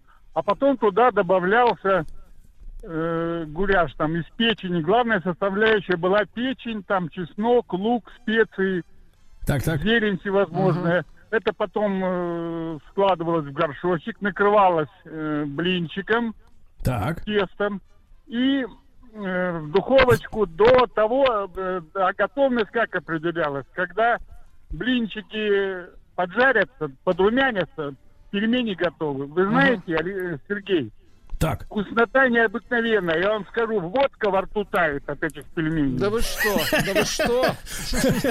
Водка превращается в слезы. Да, давайте Артема из Тюмени послушаем. Э, э, Да, да, спасибо большое, спасибо. Спасибо, Саш. Хотим побольше людей услышать.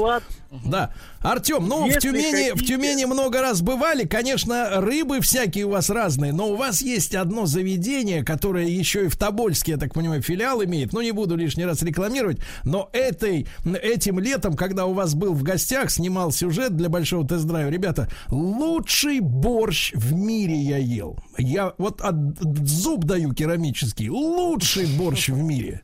Вот, э, именно у вас там, да. А ты что считаешь, Артем? Ну, я считаю, когда побывали в Тюмени, нужно обязательно попробовать том-ям. У нас просто бомбический ваше том-ям национальное. готовят практически везде. Это не национальное, но очень вкусно. Я пробовал том-ям в Сингапуре, в Таиланде. Не то. Это все ерунда. Бодяга. Да, да разучились. Разучились эти, да, ребята. Разучились, конечно, Да, да, хорошо, ну, Артем, а если ты- серьезно, Да, серьезно. Так. серьезно, то самое лучшее блюдо это, конечно, строганина из муксуна. Вы, Сергей, бывали у нас в ресторане Чум. Да, Я об этом конечно. знаю. Конечно. Вот. И отличная строганина из муксуна. Обязательно нужно попробовать. Да, да, да. Муксун вообще король Сибири. Да, я согласен. Давайте Эльвиру из Москвы Давайте. послушаем. Вот тоже ставит взгляд на столичные гастрономические достопримечательности. Эльвира, доброе утро, пожалуйста. Здравствуйте. Вы знаете, в Москве сейчас вообще нет э, своего какого-то блюда. Такое впечатление, что ты живешь в Средней Азии. Тут даже нет одни лепешки, я имею в виду, и лаваши. А у нас даже хлеба, все время был хлеб и ржаной, и теперь его нет, и сайки, Так. и... Но, но память-то есть о чем-то. Я говорю, вы Генетическая. знаете, э, даже не буду говорить, я расскажу, вот то, что вы сказали про Ленинград. Я была в Ленинграде всего один раз. И была один раз в Ленинграде после восьмого класса, летом, на каникулах. И, э, значит, в то, что вы говорите, пышечный у вас, я не знаю, где это находится, но, по крайней На мере, Желябова в то время находилась. Так. Вниз спускаешься, и вот там мы, мы пили э, Да. кофе и вот э, такой пончик. Ну, не знаю. Но мне больше всего запомнился м, другой вообще ваш продукт. Это мороженое. Мороженое. Вы знаете, мороженое, у вас рожок, это невероятно вкусная вафля была в тот раз. В тот Ну, раз, да. вкусное Хорошо, мороженое. хорошо, Хорошо, спасибо. понятно, рожок, да. Хорошо. Давайте Сашу из Давайте, Нижнего Новгорода. Хочется как можно больше наших слушателей, э, так сказать, лично Тут поприветствовать. Саш, доброе сообщений. утро. В Нижнем что Доброе считаешь? утро. Да, пожалуйста. Доброе утро. А, Я бы хотел перетянуть вот эту вот пальму первенства из Казани нашего соседней, э, выступал. И вот прям читаю в интернете сейчас «Столица шаурмы России». Так, Хочу так. напомнить всем, что давно признан Нижний Новгород, потому что у нас столько здесь в каждом это? дворе этого запаха и дыма, а вы увидите. Давайте, давайте устроим это- фестиваль. это- Э, Название столицы Да-да-да, шаурмы это вопрос России. к тем, Да. кто это пишет. Давайте лучше я почитаю реальные Давайте, сообщения, а не давайте. вот это. Ижевск, Перепечи, даже не знаю, что это. Ростов... Перепечи, перепечи. да. Ростов-на-Дону, Раки. В Москве, о, из Москвы сообщение. Мороженое из ЦУМа. ЦУМа ЦУМа? мороженое. Ну, Елена Ростов. Солянка дружба. Первое блюдо в Ростове-на-Дону. В Якутске это, конечно, что, извините, оя гос, запеченное мясо жеребенка. Уфа, козылык, чак-чак. Омск, беляши на политехе. Иркутск, Омуль, Адыгея, Майкоп, это губат.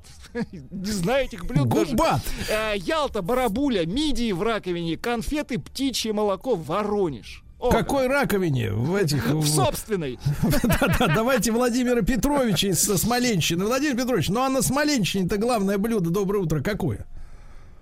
Доброе утро, ребята. Не знаю, подают ли это э, блюдо в ресторанах или нет, но на Смоленщине, э, коронная наша Смоленская, это, значит, э, много свиных ребер. Так. И на этом деле щи из русской печи. Вот. И Томленые, томленые щи. Томленые. И к этим кислым щам обязательно пирог с, с начинкой картофель.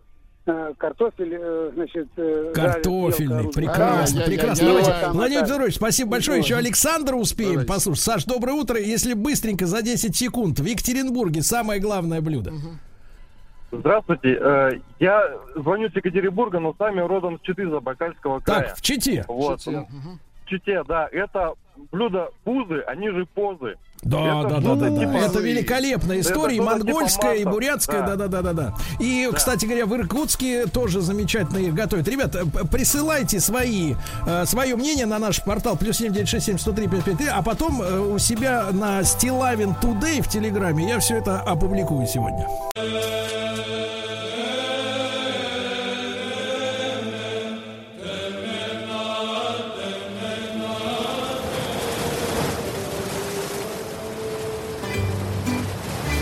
che cosa cronica di Cristo? Ah, detto male. A sto cazzo. Cosa me ne fa ora poteva biblioteca Отпуск каждый день. Друзья мои, вы знаете, что на этой неделе мы говорим о Греции, но и мы поддержим сейчас э, настроение предыдущего часа, потому что мы поговорим о греческой кухне, друзья мои. Кайф. Да. Э, Ее, именно считают эталоном средиземноморской диеты, хотя, конечно, наверняка итальянцы претендуют, да и французы, да, со своими у- улитками, да-да-да, неподалеку где-то я рад приветствовать на связи с нашей студией Елену Калинину, предпринимателя, экспортера, члена Совета правления и казначея Греко-Российской торговой палаты, президента Института культуры Средиземноморья, члена Ассоциации женщин-предпринимателей Греции. На минуточку, да? Елена, здравствуйте, доброе утро. Доброе утро, Калимера. Не будем нарушать вашу традицию этой недели. Да, да, да. Конечно же, конечно. Лен, у нас очень много тем, очень много вопросов. Но давайте мы начнем тогда наш разговор с э, те- терминов, да, Э, гастрономия или гастрономия, да, что это значит? Ну, как и все в Греции, берет свое начало из древности. И греки испокон веков все называли своими именами. Гастрономия в дословном переводе – это закон желудка. Э, древние, древние эм, наши все эти предки греческие, уже наши, беру, беру смелость называть себя тоже гречанкой, после 25 лет проживания в Греции, э, досконально первыми изучили понятие удовольствия от еды, поэтому все это перевели в правила. И мы не можем не назвать самых э, знаменитых э, философов э, тех времен, еще ученик Сократа Аристип свел к философии все материальные удовольствия, частью которых, разумеется, и есть еда, если не говорить, что она преобладает в этих материальных удовольствиях. И несколько столетий спустя извлечение блаженства из простых повседневных привычек, таких как необходимое нам банальное утоление голода, также было элементом учений великого философа эллинистической эпохи Эпикура. И доходя уже до эм, первой кулинарной книги, назовем, назовем ее так, э, Сиракузский архистрат, а это древнегреческий поэт, автор первой кулинарной книги «Гастрономия», которая была издана в 320 году до нашей эры, и причем э, была написана еще и в стихах, полностью сохранилась. Она состоит из 62 поэм, и использовали ее в очень многих писаниях, в очень многих поэмах, и послед... последователи э, архистрата.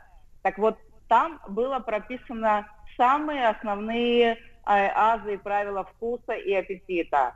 Э, у него было знаменитое стихотворение «Вожделение», в котором в мельчайших подробностях он знакомил читателей с секретом, секретами э, кухни. Особое внимание было уделено рыбе, особое внимание было уделено бобовым, ну и, разумеется, вину, без него никуда и никогда – Другими словами, всем тем продуктам, которые и сейчас, по сей день, характерны для греческого застолья. Ну, то есть, Елена, э, правильно, он... правильно ли я понимаю, что в Древней Греции э, никто не говорил, что вино вредит вашему здоровью?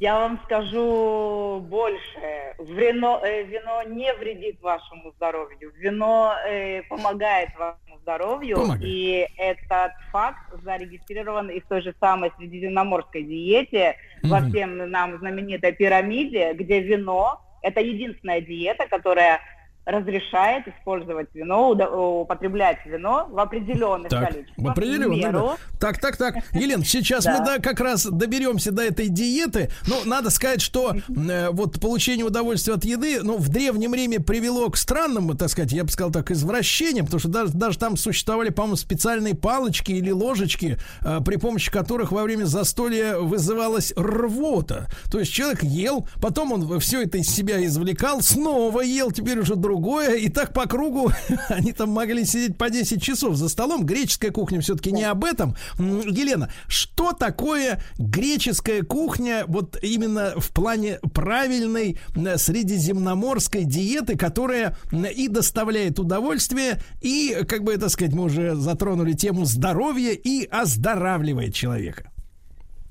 Самое главное в греческой кухне и в этой средиземноморской диете, которая э, берет начало с критского рациона, э, именно оттуда э, пошли, растут все эти корни греческой диеты, это баланс. Это сбалансированное питание. Древние греки, нужно сказать, что они не были особо любителями мяса, то есть мясо они употребляли в малом количестве, в основном это были травы, в основном это были овощи, в основном это были э, злаковые культуры, которые их или варили, или ну, измельчали, потом на пару как-то приготавливали. Э, это перешло и на сей день, и по сей день. Да, мясо сейчас присутствует в греческом рационе, ну, хоть и в средиземноморском рационе, но это, если это красное мясо, то это не более двух э, раз э, в неделю. А рыба же и белое мясо, они доступны и разрешены ну, практически через день, э, если не, не каждый день. То есть пять раз в неделю возможно употребление рыбы, морских э, продуктов или белого мяса. Особое место на, на греческом столе э, занимает э, сыр фета или кисломолочные продукты, такие как йогурт, такие как творог. Творог, причем здесь его даже высушивают. Здесь есть и сухая, сухой творог, и он употребляется. И еще одно э, неповторимое э, блюдо в каждом, на каждом греческом застолье – это пироги пироги, здесь мы их называем питы, начинкой которых, э, как правило, служит то, что есть или в изобилии, или в наличии в том или ином регионе страны. Как правило, это травы, как правило, это овощи. Разумеется, это сыр. И только тогда, когда э, где-то по каким-то причинам осталось мясо, есть еще и мясные пироги, мясные питы. Но в основном это сочетание травы или овощей с сыром. Причем сыр не, не выдержки, не, не особо засоленный, вот такие как фета, где большое количество витаминов, большое количество микроэлементов, большое количество железа.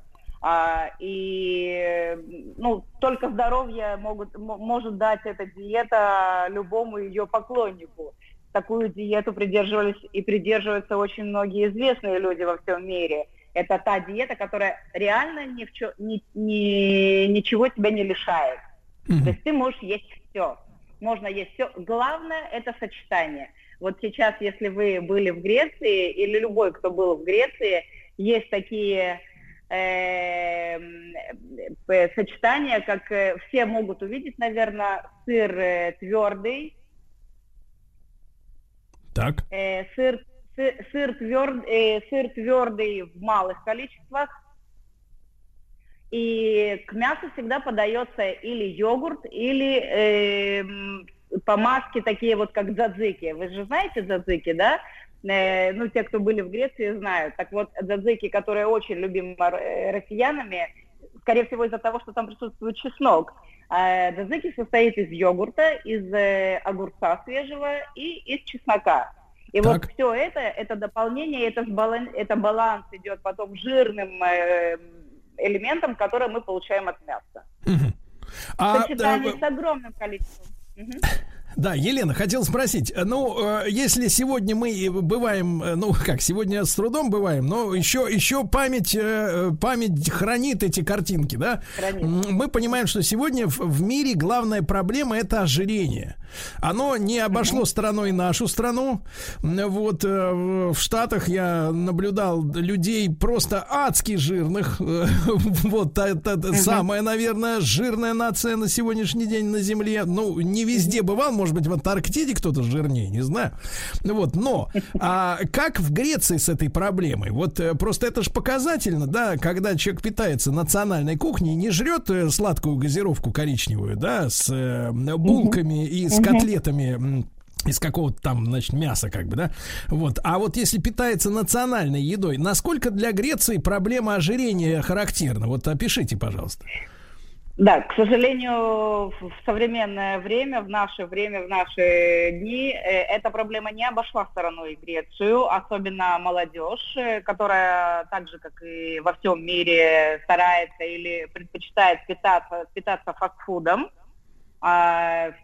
Все вот эти бургеры, но э, с другой стороны, э, в Греции даже стритфуд, э, то есть э, пища, которая приготавливается вот на, на скорую руку в маленьких э, магазинчиках, это сочетание мяса с обязательно с вот этим вот э, с йогуртом, Э, то есть пытается это все сбалансировать. Но проблема как проблема остается. Э, Не будем от нее, ни- никак от нее не убежать. Э, Тем не менее, сейчас делаются очень э, большие мероприятия по популяризации средиземноморской диеты и в самой Греции, и среди молодежи.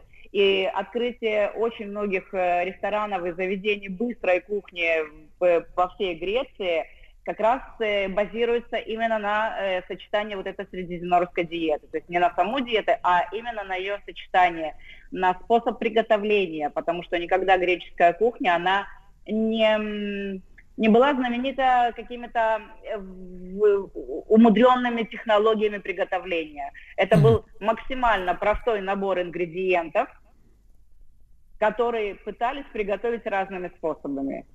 И сейчас, если проехать из одного острова на другой, то пробуя одну и ту же пищу, одно и то же название, вы, вы, увидите, вы э, почувствуете совершенно другой вкус, совершенно Да. другие ощущения. Хорошо, да, Елена. Друзья мои, я напомню, что Елена Калинина предприниматель и экспортер и член Совета правления и казначей Греко-Российской торговой палаты, на минуточку, да?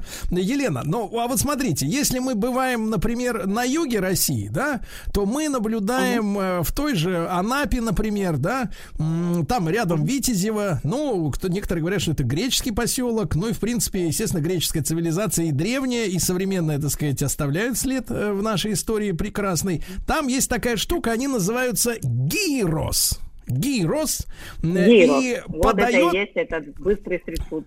Да, и то есть это подается как греческое. Там часто греческий флаг можно увидеть рядом. Насколько, с вашей точки зрения, гирос это вот э, вписывается как раз в греческую здоровую диетическую э, пищу средиземноморскую? Или все-таки это такой компромиссный вариантик? Смотрите, э, вписывается как минимум э, абсолютно в древнегреческое питание. Э, Этот гирос, то есть мясо, которое вертикально расположено и жарится с боков, оно жарится, приготавливается таким образом, чтобы жиры стекали вниз, и все ненужные вот эти канцерогенные жиры не попадали в организм. Потом, когда это мясо, этот гирос, гирос по-гречески называется круг. Вот то, что оно крутится по кругу, это мясо, это и есть э, объяснение этому названия гирос. Эм, то, что он сочетается потом с теми же самыми дзадзики, э, с овощами, э, в большом количестве лук, если вы помните, в большом количестве помидоры, и если там есть зелень в Анапе, что, скорее всего, есть, потому что, как бы, как ни крути, э, греческие поселения там были. Везде, где есть побережье, везде, где, где есть море, греки присутствовали. И там же в той же Анапе есть прекрасное место Гаргипия, э, с уникальным э, древним э, дворцом, не дворцом, а как-то крепостью, э, где очень большое население греков, и мы с ними лично знакомы, с этими греками Гаргипии и Анапы. Так вот, э, гирос это все-таки приближенный к древнегреческому приготовлению э, способу мяса, Поэтому вполне доступный и вполне разрешимый Хорошо, хорошо, диете. хорошо. Получили, получили визу, да, получили визу, так сказать, на Гирос, да. Э, Елена, а вы упомянули вино, и у меня среди, так сказать, тезисов есть такая фраза, она, видимо, принадлежит вам. Вино – это греческая вода. Да. Пре- Прекрасно Именно- звучит. Я, вы должны понимать, что пропаганда, как говорится, алкоголизма запрещена. Мы всецело поддерживаем запрет на эту пропаганду. Но если говорить об умеренности, что вы имеете в виду? Вот когда вы говорите, что в средиземноморскую диету обязательно входят э, хорошие, так сказать, не какая-нибудь бодяга, да, там шмурдяк, вот, а хорошие, так сказать, благородные, так сказать, напитки, то вы считаете, вот в Греции э, допустимая как бы норма для взрослого человека. Например, возьмем мужчину. Ну, начнем с того, не, не то, что считаю я, а то, что утверждают э, специалисты, э, врачи, кардиологи. Кардиологи считают, что бокал красного вина в день – это необходимая для человеческого организма доза этого прекрасного напитка. Понимаю. Понимаю, хорошо. Я вам А, ответила? Да, да, да, да, да, все, все замечательно, да. Елена, а можно ли нам э, греческое блюдо, в принципе, приготовить э, в российских условиях? Или вот из-за того, что сыра тут у нас э, вашего наверняка, наверняка его оригинальном виде трудно найти, то, в принципе, наши все попытки обречены не- на неудачу. Надо ехать только в Грецию. Ну, э, начнем с того, что в России тоже есть э, своя традиция кисломолочным э, продуктам, а поэтому я думаю, что определенную замену той же сам- тому же самому сыру фета можно найти. Хотя сыр фета э, разрешается и здесь, в Греции, э, называться только э, сырам, которые произведены на материковой части Греции. Это объясняется исторически и географически, но э, сыр фета – это тот сыр, который произведен как минимум на 70% из козьего молока, э, из, из овечьего молока с добавлением до 30% козьего молока. Такую продукцию в России навряд ли найдешь, но э, заменить ее творогом возможно. Самое главное, что необходимо для, э, для соблюдения греческого вот этого рациона средизем- средиземноморского питания, это мясо не жареное на сковороде, а жареное как, на углях или на гриле. То есть жир должен стекать. Вместо этого вы можете в большом количестве употреблять э, оливковое масло, которое вам заме- заменит весь тот жир, который ушел, но необходим для российских э, жителей, для их э, здоровья и для содержания энергии. И плюс он еще добавит огромное количество полифенолов, которые содержатся в Да. оливковом масле. Товарищи, запишите А это? отдельно, жир должен стечь. Это важно. А, Елена, ну и поскольку, поскольку мы сейчас, э, у нас утренняя программа, да, конечно, страна у нас большая, и, может быть, даже, не, не может быть, а уверен, на, на Дальнем Востоке, в Тихоокеанской России, готовится уже э, к ужину. Но, тем не менее, вот если брать рацион, э, с- вот полезный, правильный греческий завтрак, вот с вашей точки зрения, вот что вы посоветуете, э, так сказать, ну и, конечно, при, при- при возможности быстрый, то есть не, утром нет времени стоять у плиты, а, как говорится, насытиться надо правильно. Вот здоровый греческий завтрак, с вашей точки зрения. Здоровый греческий завтрак в первую очередь это свежевыжатый сок апельсинов или Так. других фруктов, которые есть в наличии. Это в обязательном порядке э, любой хлеб цельнозерновой с медом вместо Так. других сладостей. Э, это в обязательном порядке злаковые, хотя здесь их все-таки отваривают, то есть каши, те, которые приняты и в России, отвариваются и в Греции. Вот. Ну и это можно, конечно, заменить вот этими пирогами, питами, о которых я, я вам говорила, в которых содержатся и травы, и сыр, и они абсолютно полноценный завтрак, могут служить э, для всех жителей любых стран, в любое время и любого возраста, что самое главное. Я, я, Елена, очень удивляюсь вот э, такому рецепту, потому что, в принципе, наши специалисты, там, диетологи, которые часто в, в средствах массовой информации выступают, они все говорят о том, что э, человек очень вредный, большое количество углеводов, а здесь я смотрю и стакан сока, вот, и булка вот это вот, да, и каша, это все такие Нет, углеводы, это- да, но тем не менее, но тем не менее, ваше мнение приняли, да, друзья Я Елена я вам- Калинина, я да, Елена Калинина, член Ассоциации женщин-предпринимателей Греции, была у нас э, в гостях. Друзья мои, питайтесь правильно.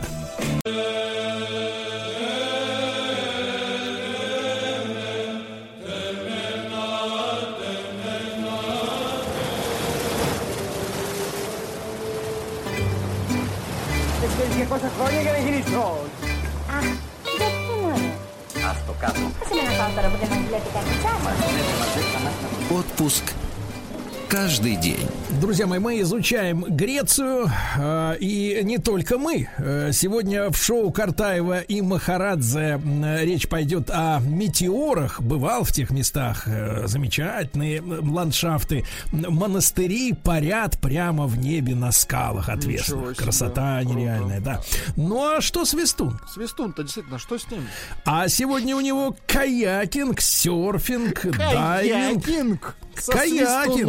Свистуном. Ну, класс. Да, с Николаем Свистуном. Ему можно доверять, да. Так что слушайте не только утром, но и в течение всего нашего дневного эфира. Друзья мои, ну а сейчас у нас э, с вами намечается серьезный и исторический разговор, потому что многие из вас наверняка слышали такое словосочетание.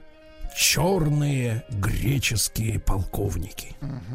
Ну, люди, которые чуть-чуть внимательнее, наверное, наблюдали за этим процессом, знают, что речь идет о 74-м годе, да, э, именно с тех пор, собственно говоря, э, Кипр э, разделен на две неравных части. Есть северная часть Кипра, есть, как говорится, южная, да. В одной части живут турки, в другой греки, но это отголосок того, что называлось как раз режимом черных полковников, которые, например, успели в Греции запретить, насколько я помню, мини-юбки. Ну, имеется в виду у женщин, Владик. Мужчинам никто не угрожал. Шотландцам мы се- никто не Да, угрожал. мы сегодня вот об этой хунте поговорим, поговорим о том, э, значит, о какой Греции э, эти самые черные, причерные полковники мечтали. Э, С нами на связи Казбек Чигаров, историк, преподаватель истории, автор блога, который называется Казбек History. Так что можете находить, подписываться. Казбек, э, доброе утро. Доброе утро.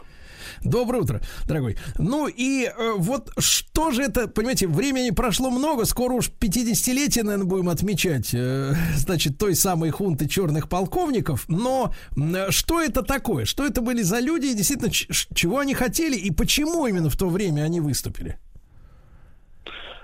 Спасибо. Черные полковники – это диктатура, режим. Военные, разумеется. Черными их называли за парадный цвет греческой формы. Так-то форма была светлая, все-таки климат подходящий для этого, сами понимаете. Но именно парадная форма была черная. После Второй мировой войны Грецию сотрясали волнения. Вновь гражданская война. Вообще, начиная с 19 века, борьба за независимость, за свободу в Греции почему-то всегда сочеталась с внутренней борьбой. Как еще в 19 веке национально-освободительной революции Бубулина заявила лидерам революционеров. Ваши бабьи свары рано или поздно вновь отдадут Грецию во власть турок. Ну, до власти турок, правда, не дошло, но обстановка была крайне неспокойная. Черные полковники опасались, что к власти могут прийти коммунисты. Тем более, что у коммунистов для этого все шансы были. Хотя и коммунистическая партия в Греции была под запретом, однако ее рассматривали все равно как весьма серьезного противника. Но идеи были довольно еще популярные в народе. Но, кроме того, в глазах всей мировой общественности прежде всего коммунисты были главной силой, которая смогла сокрушить фашизм. Плюс ко всему экономический кризис в стране. Черные полковники решили навести порядок. Вообще, конечно, вся Греция на тот момент напоминала вулкан, и все со дня на день ожидали какого-то переворота. Но в результате переворот совершили офицеры среднего звена, те, от кого никак не ожидали. Лидером стал полковник Папандопулос. Алло? Вы да, да, да, да, да. да, да, прекрасно слышим, да. А какая численность вот этой, этих заговорщиков? Ну, непосредственно лидерами были, по сути, три офицера. Два полковника и один генерал. И их окружение. Вообще сценарий сильно напоминает чилийский. Точнее сказать, чилийский напоми... сценарий напоминает греческий. Угу. Пиночет потом действовал примерно так же. Арест тех, кто с ними не согласен в армии, в первую очередь главнокомандующего. Ну а в последующем, поскольку приказы отдавали командиры подразделений, то и происходило все просто автоматически. Солдаты, офицеры выполняли приказы. В Афины введены танки. Изначально крови практически не было. Но аресты левых, всех, кто заподозрен в этом, всех, кто не согласен с режимом. Но как в свое время Пиночет в Сантьяго сделал концлагерь на стадионе, так и Афинский подром был использован для этого же. И некоторых там же и расстреливали. Что касается а... позиции короля, да-да, слушаю. А о каком количестве вот задержанных можно э, сегодня говорить? Ну, как минимум до 10 тысяч. Угу. Истинные данные скрываются и до конца не рассекречены, насколько мне известно. Угу. Поднимался вопрос о помощи извне. Прослеживался ли тут американский след. Но, по сути, с того момента, как началась холодная война со знаменитой речи Фултона в 1946 году, уже на тот момент США автоматически поддерживали любые антикоммунистические проявления. Писали о помощи Ватикана, о том, что от Папы Римского 4 миллиона долларов поступило Папандополосу для переворота. Американцы, правда, от этого открещивались, и американский посол по поводу захвата власти черными полковниками заявил, что демократия в Греции оказалась изнасилована. Но, возможно, это просто была игра на публику. Тут уже принцип «враг моего врага – мой друг». А главный враг на тот момент для США – советская коммунистическая угроза. Да. Казбек, а сколько времени прошло на подготовку именно самого путча? То есть, э, как быстро им удалось, э, ну, договориться друг с другом и все заранее подготовить, чтобы в, там, в час X э, все было четко сделано и слажено? Вот сколько? Или, это, или, или этих данных нет достоверных? Есть, но достоверных стопроцентных нет. А так примерно около трех месяцев. Три месяца. А в да. итоге, вот, чтобы мы понимали, какая у них была цель? То есть, э, что они хотели сделать э, по окончанию всей этой истории с арестом 10 тысяч гражданских? Знаете, лично мне вот действия черных полковников напоминают копирование не очень удачное одновременно и сталинского СССР, и Византийской империи. Они пытались поднять Грецию из экономических проблем, в частности, введение пятилеток, план индустриализации. Вместе с тем объявили лозунг «Греция – страна для православных, для православных греков». Да, как вы верно отметили, под запрет попали и мини-юбки, длинные волосы, рок-музыка, то есть своеобразная борьба с космополитизмом. Вплоть до того, что даже во всех заведениях общественного питания запрещалось продавать мясные блюда во время поста. Это, кстати, многим было не по нраву. Греки хоть народ и религиозный, однако свободолюбивый, любящий жизнь во всех проявлениях. И крайне не нравилось, что некоторые господа в черных мундирах определяют, что и когда они должны кушать. В целом, главная цель, чего хотели прежде всего полковники, это остановить коммунистов. А потом окончательно запутались уже в своих проблемах. Ну и пытались несколько поднять авторитет по принципу маленькой победоносной войны. Кипр наш.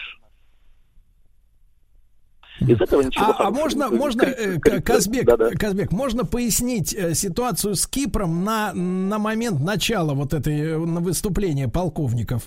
Кому когда он принадлежал? Только захватили власть, когда полковники только захватили власть. Алло. Да-да-да, но на тот момент что происходило с Кипром? Я так понимаю, там ведь на Кипре достаточно долго уже были британские военные базы, которые до сих пор там остаются на этой территории. Да, да? безусловно. На тот момент Кипр считался независимым государством. Угу. Черные но... полковники, по сути, да-да. Но каким? Греческим? То есть э, к, к, что за состав там был вот населения? Состав населения этнический там был и греки, и турки. Угу. По этой самой причине Кипр был ничьим. Он был самостоятельным, независимым.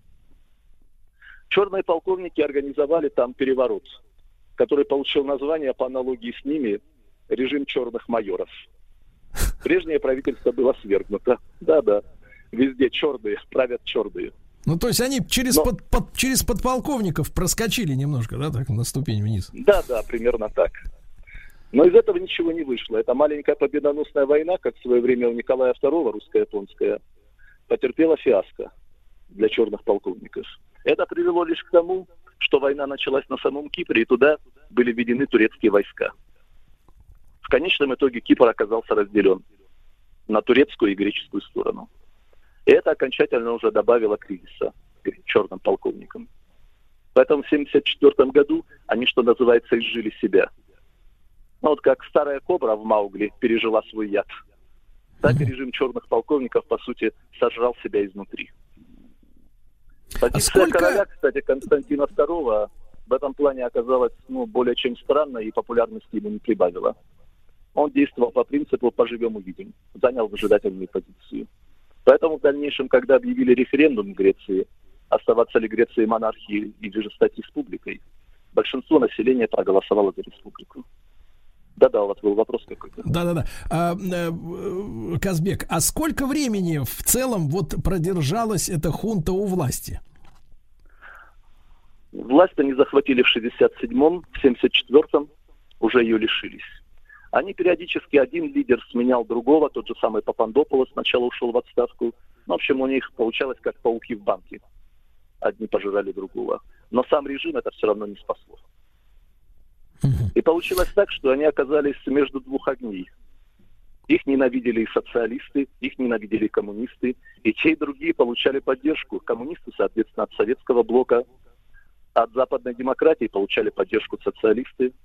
При этом, как таковых конкретных боевых действий против режима черных полковников не было. Но были общественные выступления. Ну и наиболее известное было выступление студентов по Финском университете – при подавлении которого использовали танки. Да, мы об этом мы об этом поговорим сразу после короткой рекламы, друзья мои. Э, Казбек Чигаров, э, историк, преподаватель истории, автор блога Казбек Хистори. Мы сегодня говорим о хунте э, черных полковников, потому что вся наша неделя посвящена Греции.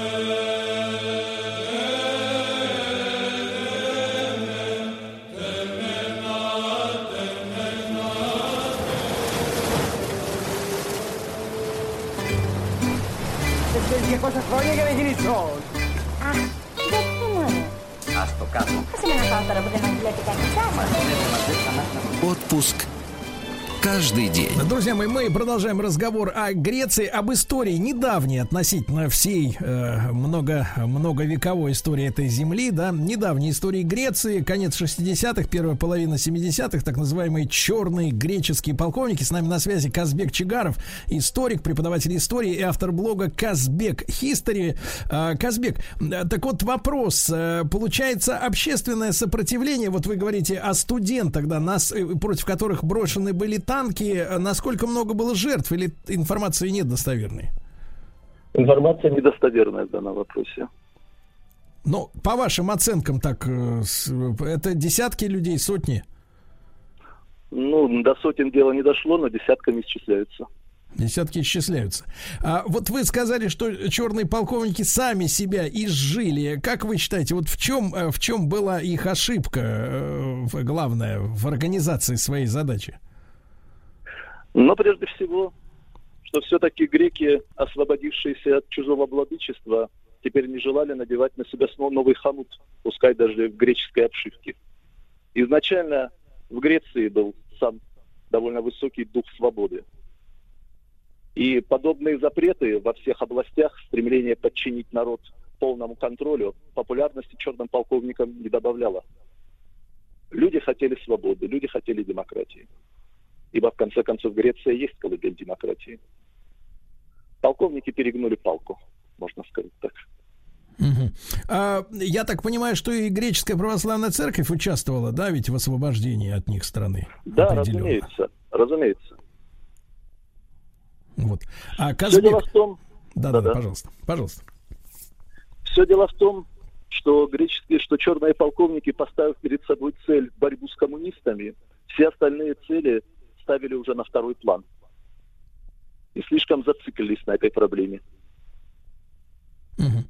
А как изменилось экономическое положение в Греции вот за их время пребывания у власти? То есть вот за 8 лет, получается? В целом описывает, что в экономическом плане изначально был успех. И строительство жилья, и улучшение инфраструктур, и повышение общего уровня жизни. Все это, безусловно, имело место так же, как и процесс индустриализации. Угу. Но этот экономический успех был только на первых порах.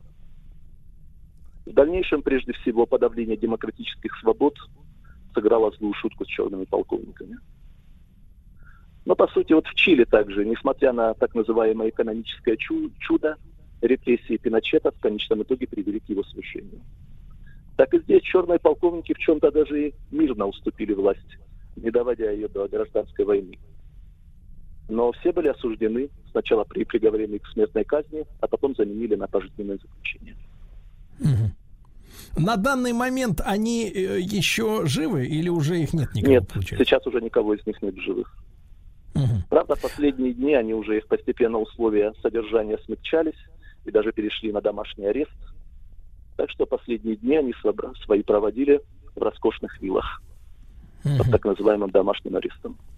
Казбек, а что касается вот жизни обычных людей, да, в это в период их власти, ну, понятное дело, там запретили мини-юбки, рок-музыку, еще что-то. Э, в, в принципе, э, сильно, сильно вот э, обычный человек нормально чувствовал себя ущемленным. Не тот, кому нужна там какая-то свобода митингов, демонстраций, а вот в повседневной жизни.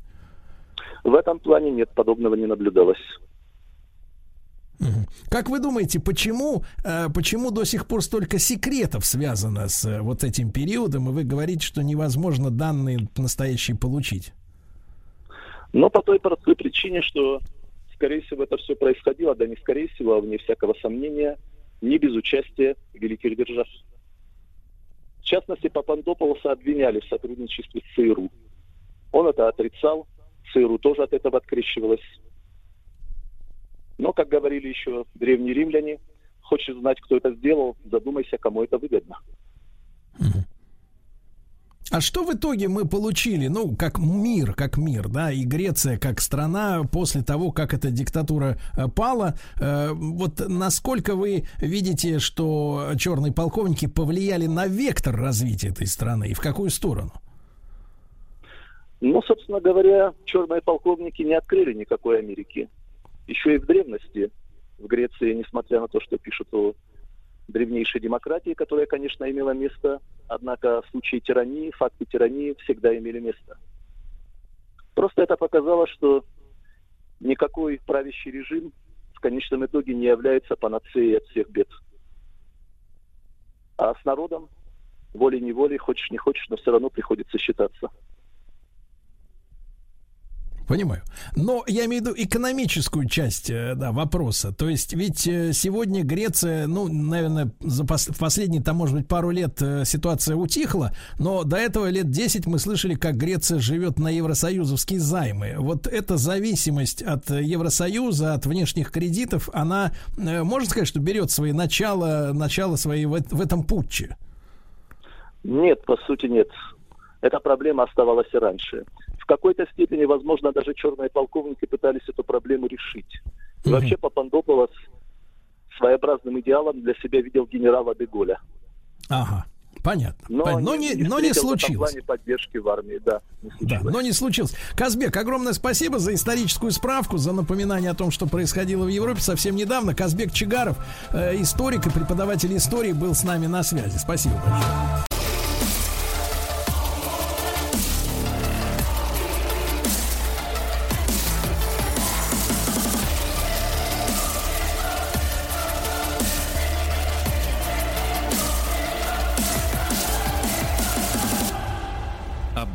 Сторона музыки.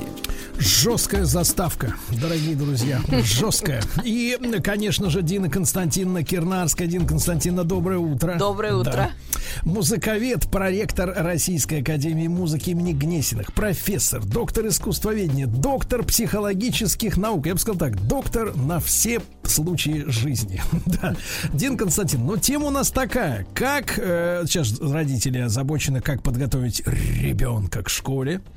Вот то, то и также с точки зрения психологии, а то он три месяца ничего не делал, ел, пил, спал, гулял. Вот, э, а следующая наша задача, как подготовить детей к классической музыке, чтобы они всякую дрянь у себя на сабвуферах не слушали в машинах потом, когда подрастут.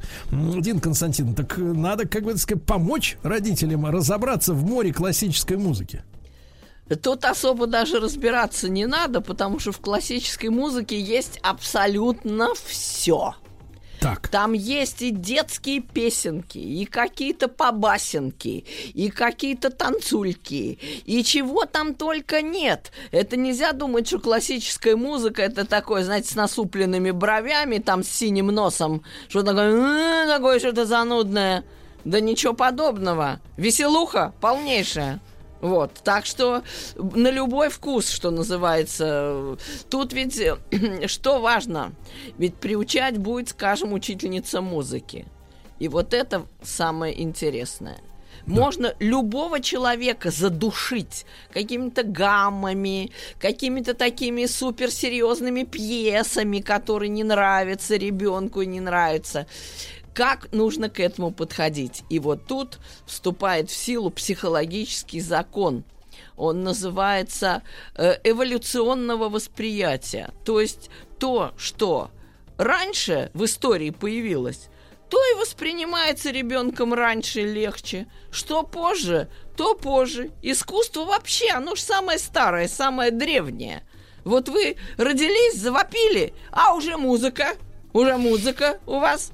То есть вы поете все время, интонируете постоянно, даже в младенческом возрасте. Дина Константиновна, но я отказываюсь принимать женскую, женский скандал за музыку. Отказываюсь. Вот даже это если, зря, вот это зря. Даже если она О, верещит, нет, он осмыслен, это осмысленный звук.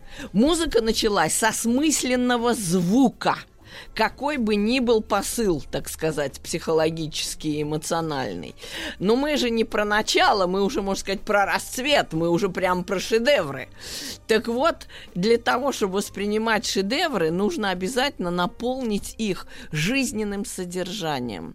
Вот э, почему, например, в музыке популярны мюзикл, опера, из классической музыки самая популярная опера. Почему? Потому что она соединена с театром, соединена со зрелищем, соединена там с костюмами, декорациями, актерской игрой. И это уже совсем другая музыка, она легче, она уже прям сама в мозги залезает. Так что учительница музыки нужно сопроводить любую пьеску, которую вы учите, не тем, что вот тыкать в ноты и говорить, третий палец, балда опять ты не занималась, что это такое у тебя? И раз, и два. Вот это не надо. А надо, чтобы, как мы с вами все время говорили, edutainment, развлечение, интерес, удовольствие. Сочините сказку на этот сюжет, нарисуйте картинку на этот сюжет. Так это же работать надо. Э, э, не, просто вопить, да, или стучать. Э, То есть там, скажем, вот мы начинаем изучать произведение обычно. Пялимся в ноты, с кряхтением там что-то палец не туда, что-то балда не туда и все такое. Неправильно. Надо сначала рассказать, вот ты играешь болезнь кукол. Давай с тобой найдем звук. Вот каким звуком это мы будем играть? Вот давай так вот первую нотку возьми. Ну что это ты так резко, а ты так там, вздохни, вот как твоя кукла. То есть сначала нужно найти выражение – а не просто тыкаться в ноты. Вот я тебе поиграю, ты мне дирижируй, я буду играть, как ты дирижируешь. То есть, вот давай нарисуем, давай станцуем, давай сочиним рассказ, как эта кукла болела, что там было, Смысловая давай. нагрузка должна появиться. Обязательно без этого ребенок, особенно ребенок, не воспринимает вообще ничего. То есть вот просто прос- просто, так сказать, звуки как таковые для ребенка ничего не значат или значат очень мало. И это психологический закон филогенетический, так сказать. То есть развитие историческое и развитие детское очень связаны в этом дело. То есть в истории люди сначала же как было? Вот ритуал, да, там какие-нибудь вакхические празднества. Все едут на колесницах, там красивая декорация, у всех какие-нибудь лавровые венки на голове, что-то лоза виноградная где-нибудь там у них в повозке. Не Юра, виноградная, Да, да. виноградная, да. Все танцуют. То есть человек воспринимал раньше искусство только все вместе. Нельзя было разъять психологически, отделить музыку от танца, от декорации, от актерской игры. Это было невозможно, потому что это было спаяно в единый ритуал. И вот наша психика работает именно таким образом. Она воспринимает музыку только тогда, когда знает, о чем это, зачем это, про что это. А может быть, не всем это нужно знать? Всем. Всем, Воп- иначе дети не воспримут вообще вопрос ничего. пришел, серьезный Да. вопрос на Да. наш портал. Давайте. Пишет человек, спрашивает, когда можно добавлять в, раци- в музыкальный рацион ребенка тяжелую музыку? Тяжелую в каком смысле? Э, Рок? Power или- metal, metal, Metal, rock. metal.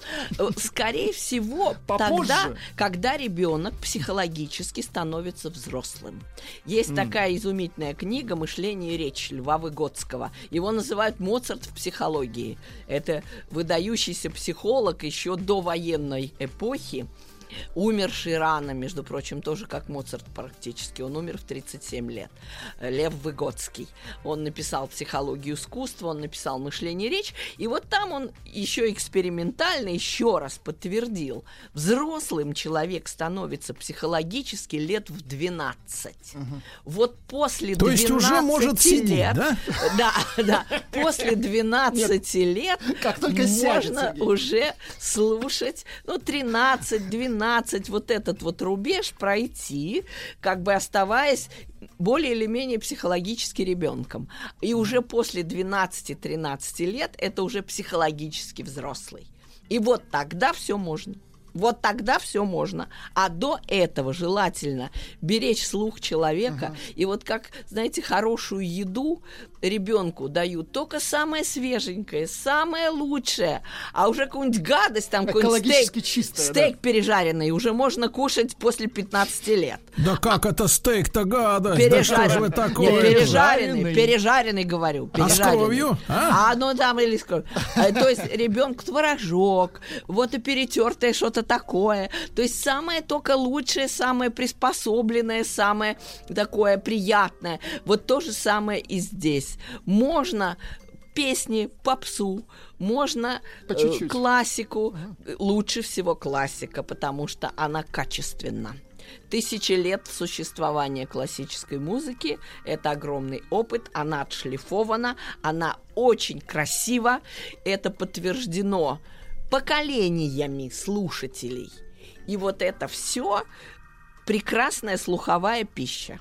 Вот это нужно давать буквально с младенческих лет и, скажем, до 12-13. После 12-13 подросток, это взрослый человек уже психологически, он уже может приступать к чему хотите. К современной музыке, рэп, это все что угодно. Если там хорошая платформа, заложена. И в ранние годы он слушал только лучшее. Он знает, что такое хорошо. Он уже это подсознательно чувствует. И э, совершенно не опасно и даже очень так, мило. а что произойдет, если он в юном возрасте будет слушать, ну, до 12 лет дрянь? Будет Вот слушать именно, дрянь, да-да-да. отупеет. Отупеет. И в Потому музыкальном что, смысле да, в тоже. любом. Э, музыка, э, вот мы все, так же, как говорят, ты то, что ты ешь, так же и то, что ты слышишь. Мы же уже говорили о том, что музыка, вибрации влияет на весь организм буквально. Она проникает в кровь в буквальном смысле, а не в переносном, потому что мы состоим из воды, в значительной степени наше тело. И вот это все сообразно вибрации настраивается. И если оно настраивается, Бог знает на что, то там в голове будет мусорная корзина. И вы, главное, не понимаете, почему она такая мусорная. Как так вышло? Да вот как так вышло? А так, это то же самое, что вы ели гадость все время. То есть пока мозг формируется, пока вы еще не взрослый, обязательно нужна вот отборная пища слуховая. Вот самое красивое лучше. Но и для того, чтобы человек это воспринял, надо все время это сопровождать рассказами, картинками, сюжетами, чем угодно, чтобы это не было голым.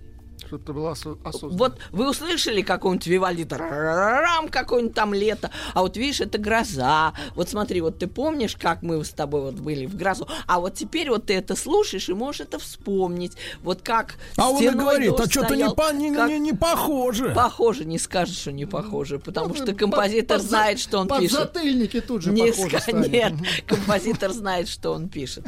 И вот также нужно, главное, в музыкальной школе, вот это очень важно, чтобы учительница вот этот вот содержательный момент никогда не упускала, чтобы не было пустых звуков раз и два и, как это частенько случается, стучит по спине. Ну давай, раз и два и вот этого ни в коем случае не должно быть. Это должно быть увлекательно, красиво. Рассказ, сюжет, Со смыслом. картина, да. Потому что психологически, это уже в литературе научной сейчас есть, психологически музыка это не только звук, это и пространство, это и жест, это и высказывание. То есть человек не воспринимает звук просто как звук. Звук это все, это весь мир. Это картина, это видимое, это слышимое, это, главное, движущееся. Мы очень телесно воспринимаем звук, мы все время ритм буквально вбираем в себя. И вот из-за этого всегда подача музыки, классической и любой другой, должна быть очень-очень содержательной, красочной, сюжетной, вот такой, чтобы ребенку это было интересно, чтобы он это, главное, сам прожил. Нужно его заставлять. Ну, давай потанцуем, давай порисуем, давай сочиним сказку про это, про все. То есть, чтобы человек музыку прожил. И вот только тогда он сможет и играть, и по-настоящему это слышать, и по-настоящему этим увлекаться. Так, а вот, э, Дин Константиновна, а что мы вкладываем э, в понятие тупой, если ребенок э, Тупой. до 12 лет будет слушать дрянь? А тупой это, знаете, ведь в, в центре вот этой вот музыки рэповской или э, рока такого тяжелого именно рока а, лежит бум-бум-бум-бум. Ну, и- и ритмический Рит- какие-то, да, да, да. ритм. И вот эта тупо, тупая повторность, она лишает человека чувства развития. А как может быть без развития? Ведь даже математическое выражение это, следовательно это, а отсюда следует это, то есть цепь рассуждений, правильно? В любом тексте цепь размышлений, цепь каких-то последовательных трансформаций. А если все время долбать в ухо, человек не будет понимать, что такое развитие, что такое другое, а вот из этого вытекает вот это, а вот так вот оно поворачивается. А у него в голове все будет умца, умца, умца, умца. И когда ему будут объяснять теорему, а вот смотри, а вот из этого следует это. Чего из чего следует? Ну он же не понимает, что Нет, из а чего. он скажет по-другому, а я не согласен. А он не согласен, молодец, два. Опять Все, кол, кол, балбес, все, кол. Не усвоил. Поэтому, э, когда мы хотим, чтобы человек воспринимал мышление вообще как таковое, как процесс. Вот есть даже книга гениальная, кто особо интересуется музыкальная форма как процесс. Это написал Борис Асафьев, Так, так, так. выдающийся нас музыковед. То Слушайте, есть он... Дин Константин, а вопрос? Да. Вопрос, может быть, с подвохом, так сказать, но вы попытаетесь гендерно-нейтрально оценить мой вопрос. Значит, а если получается человек, э, значит, слушавший до 12 лет неправильную музыку, расстроил э, у себя в голове способность э, размышлять, делать выводы, да, закономерности, то есть это следует из этого, да? Я по вашей, так сказать, Очень правильно иду. говорите, да. Так вот, Да. То смотрите, а можно ли сказать, я с точки зрения мужчины, что вот э, так называемая женская логика, с которой сталкиваются мужчины, например, в семейной жизни, когда человек вместо умозаключений вырывает из текста какую-то одну удобную ему фразу, перекручивает, что-то как-то вот нет контекста в рассуждениях никакого, то значит эта девонька до 12 лет слушала всякую Муру. ерунду. Муру. Да.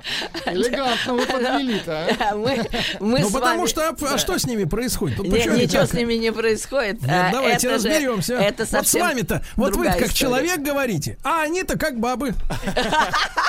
Ой, слушайте, с вами обсмеешься. Тут э, играет же роль совсем другое. Когда мы говорим о мышлении, то мы говорим, когда вы в спокойном состоянии, не будучи рассерженными на училку математики, нормально решаете пример и нормально решаете задачу. И вы э, можете все объективно оценивать и думать. А когда вы ссоритесь с женой, то это же эмоции. Они же стирают с доски все мысли. То есть, если она даже в обычном спокойном состоянии совершенно нормальный, разумный человек, то когда она нашла в вашем телефоне портрет девахи какой-нибудь, она говорит, ах ты негодяй, ах Погодите, ты погодите, мерзавец». чё ж мне и, на уже- деваху по- полюбоваться нельзя? Э, Вот э, это вы уже решите с ней сами, да? Но я просто говорю как пример. Когда человек взбудоражен, когда Так. он эмоционально, аффекта. ну, конечно, чисто психологически, когда он эмоционально на взводе, то он просто себя не контролирует. Мозг, И а, отключается. отключ- отключка полная. Это, это просто, можно сказать, вой идет. То, что там слова, это не играет роли. Она на самом деле говорит... Вот так вот. Могла бы никакие слова не говорить, а прям вот так вот. Вот так вот. Гаденько получается. Нет, получается, как в жизни, без слов, без слов все было бы понятно. То есть надо воспринимать вот этот хай как музыку, Да, только, только как музыку. Животное. этакий фри-джаз. Да, такой вот фриджан. Шикарно, ну и все. А ведь хочется, хочется вызвать полицию. Придет время, вызовите. Потому что психиатров-то уже невозможно сейчас. На каждую жену отменили. психиатр не напасешься. Конечно. Не, ну как же. Вот. Э, Так что, конечно, когда происходит какая-то ситуация нештатная, не совсем штатная, то мозги отключаются. У любого. А что вы на, а на женщин не сваливаете? Потому что иногда кавалеры очень даже эмоциональные, точно так же вопят. А, И да. точно так же высказывают. Где была? Ты где шлялась?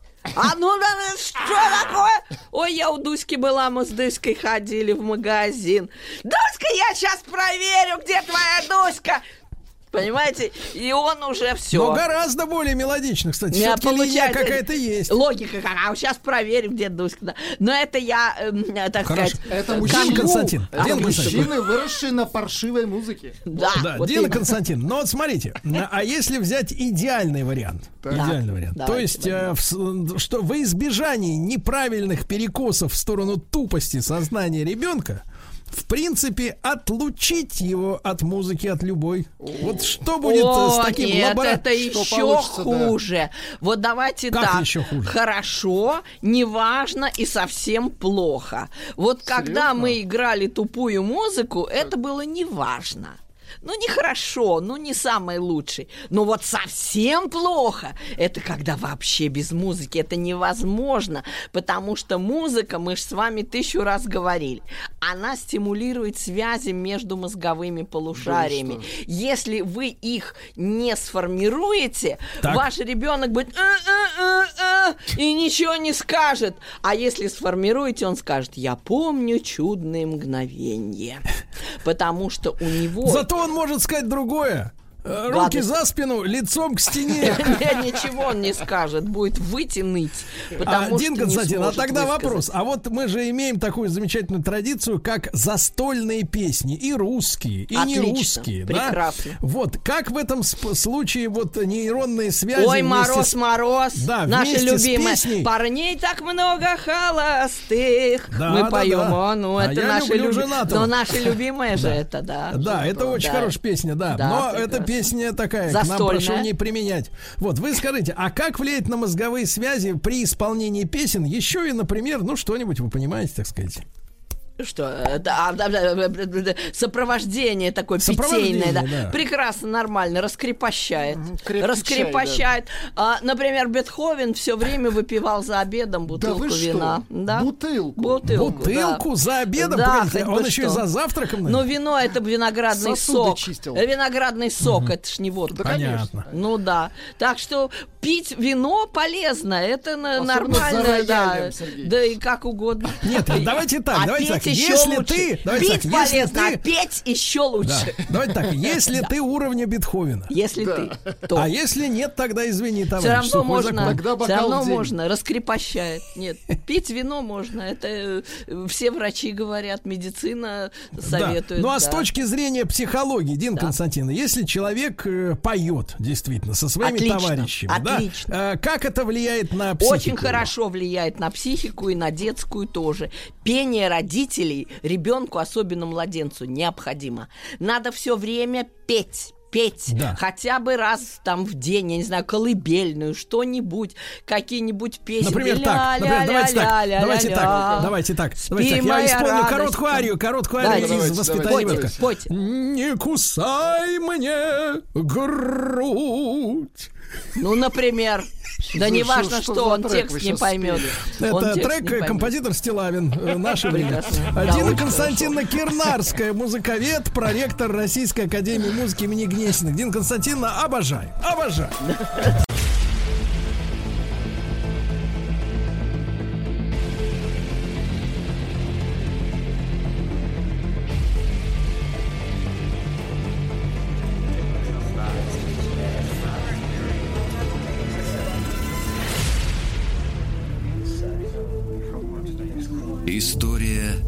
Тайных обществ. Друзья мои, ну что же, наш дорогой Дмитрий Алексеевич Гутнов, профессор Московского государственного университета, доктор исторических наук, снова с нами, и продолжается наша история из, из, из- извините за тавтологию, из нашей с вами русской истории заговор против Павла Первого. Дмитрий Алексеевич, доброе утро. Абсолютно верно. Доброе утро, Сергей.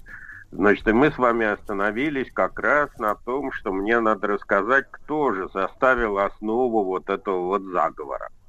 Да. А, значит, э, э, ну, мотором вообще всего этого создаваемого цареубийства и идеологом выступил такой человек, как Никита Петрович Панин. Это племянник генерал-фельдмаршала Петра Панина еще времен войны с э, Екатериной с э, Пугачевым. А, молодой человек был очень хорошо образован, причем сделал блестящую карьеру на дипломатическом поприще. Э, где-то в 28 лет он был чуть ли не послом в Берлине, э, выполнял разные там конфиденциальные поручения, вернулся на родину и получил должность вице-президента коллегии иностранных дел. То есть, по сути дела, он был вторым человеком в империи, который вот вершил дела Э, иностранцами, то есть занимался иностранными делами. Ну, видимо, значит, он также был наслышан о, о кульбитах Павла I во внешней политике и, в общем, как бы был настроен явно против таких вот кульбитов.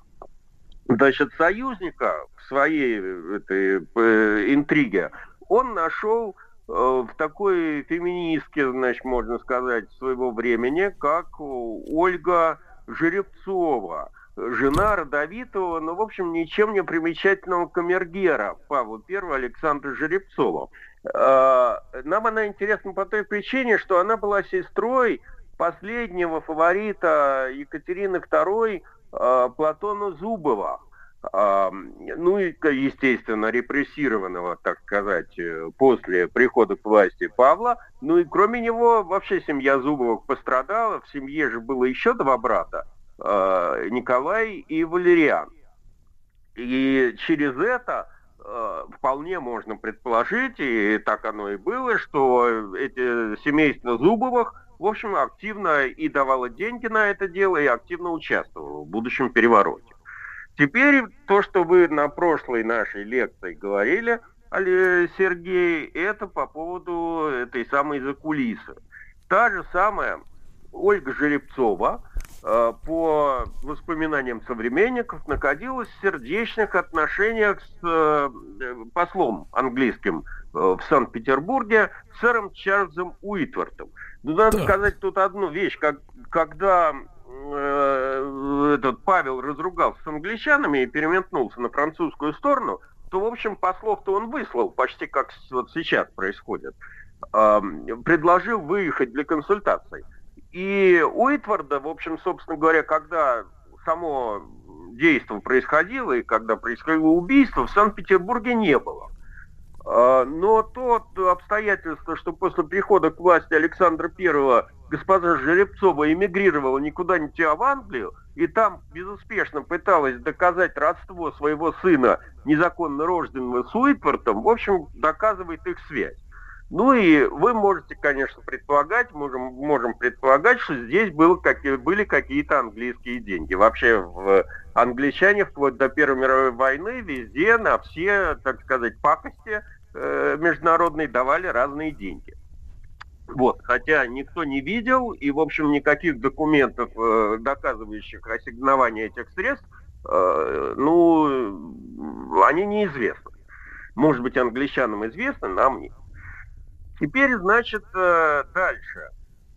Когда эта публика, э, когда эти люди втянули в заговор э, генерал-губернатора Палина и правую руку э, этого Павла Первого, да, то можно гадать на тему, почему на это дело повелся Петр Алексеевич. Я могу предполагать, что он тоже переживал за свою карьеру, потому что, в общем, все сановники времен Павла I не раз попадали в опалу и потом возвращались на свои места. И, в общем, любому бюрократу такие кульбиты то он, значит, э, генерал-губернатор Санкт-Петербурга, то его там усылают куда-то рижским комендантом, потом возвращают обратно. В общем, оно не нравилось. Поэтому он э, согласился, в общем, на эту авантюру, но в отличие от э, этих заговорщиков, э, он э, все-таки поставил вопрос, который потом в русской истории часто ставили участники разных заговоров,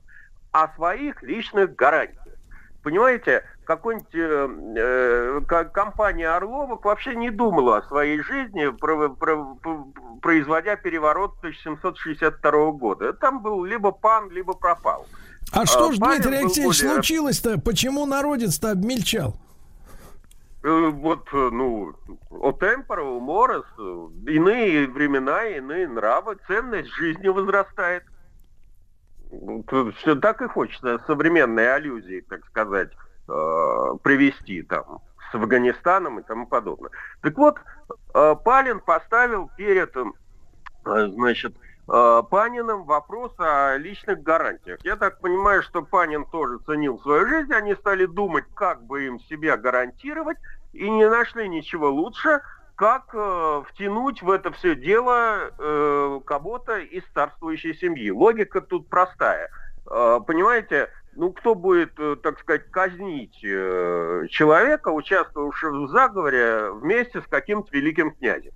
То есть да. либо надо великого князя тоже казнить, а это вроде как не по-людски, э, ну, либо, это, значит, прощать. Дмитрий Алексеевич, Дмитрий Алексеевич, та же история же с убийством с Распутиным, да?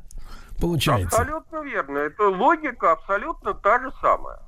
Значит, причем этот участник заговора совершенно из числа э, царской семьи ничего не должен делать. Он просто как бы должен как бы номинально в этом участвовать. Если вы помните э, про Распутина, то, если я не ошибаюсь, великий князь Михаил просто сидел там в соседней комнате и, и пил. Он был в теме, был в теме.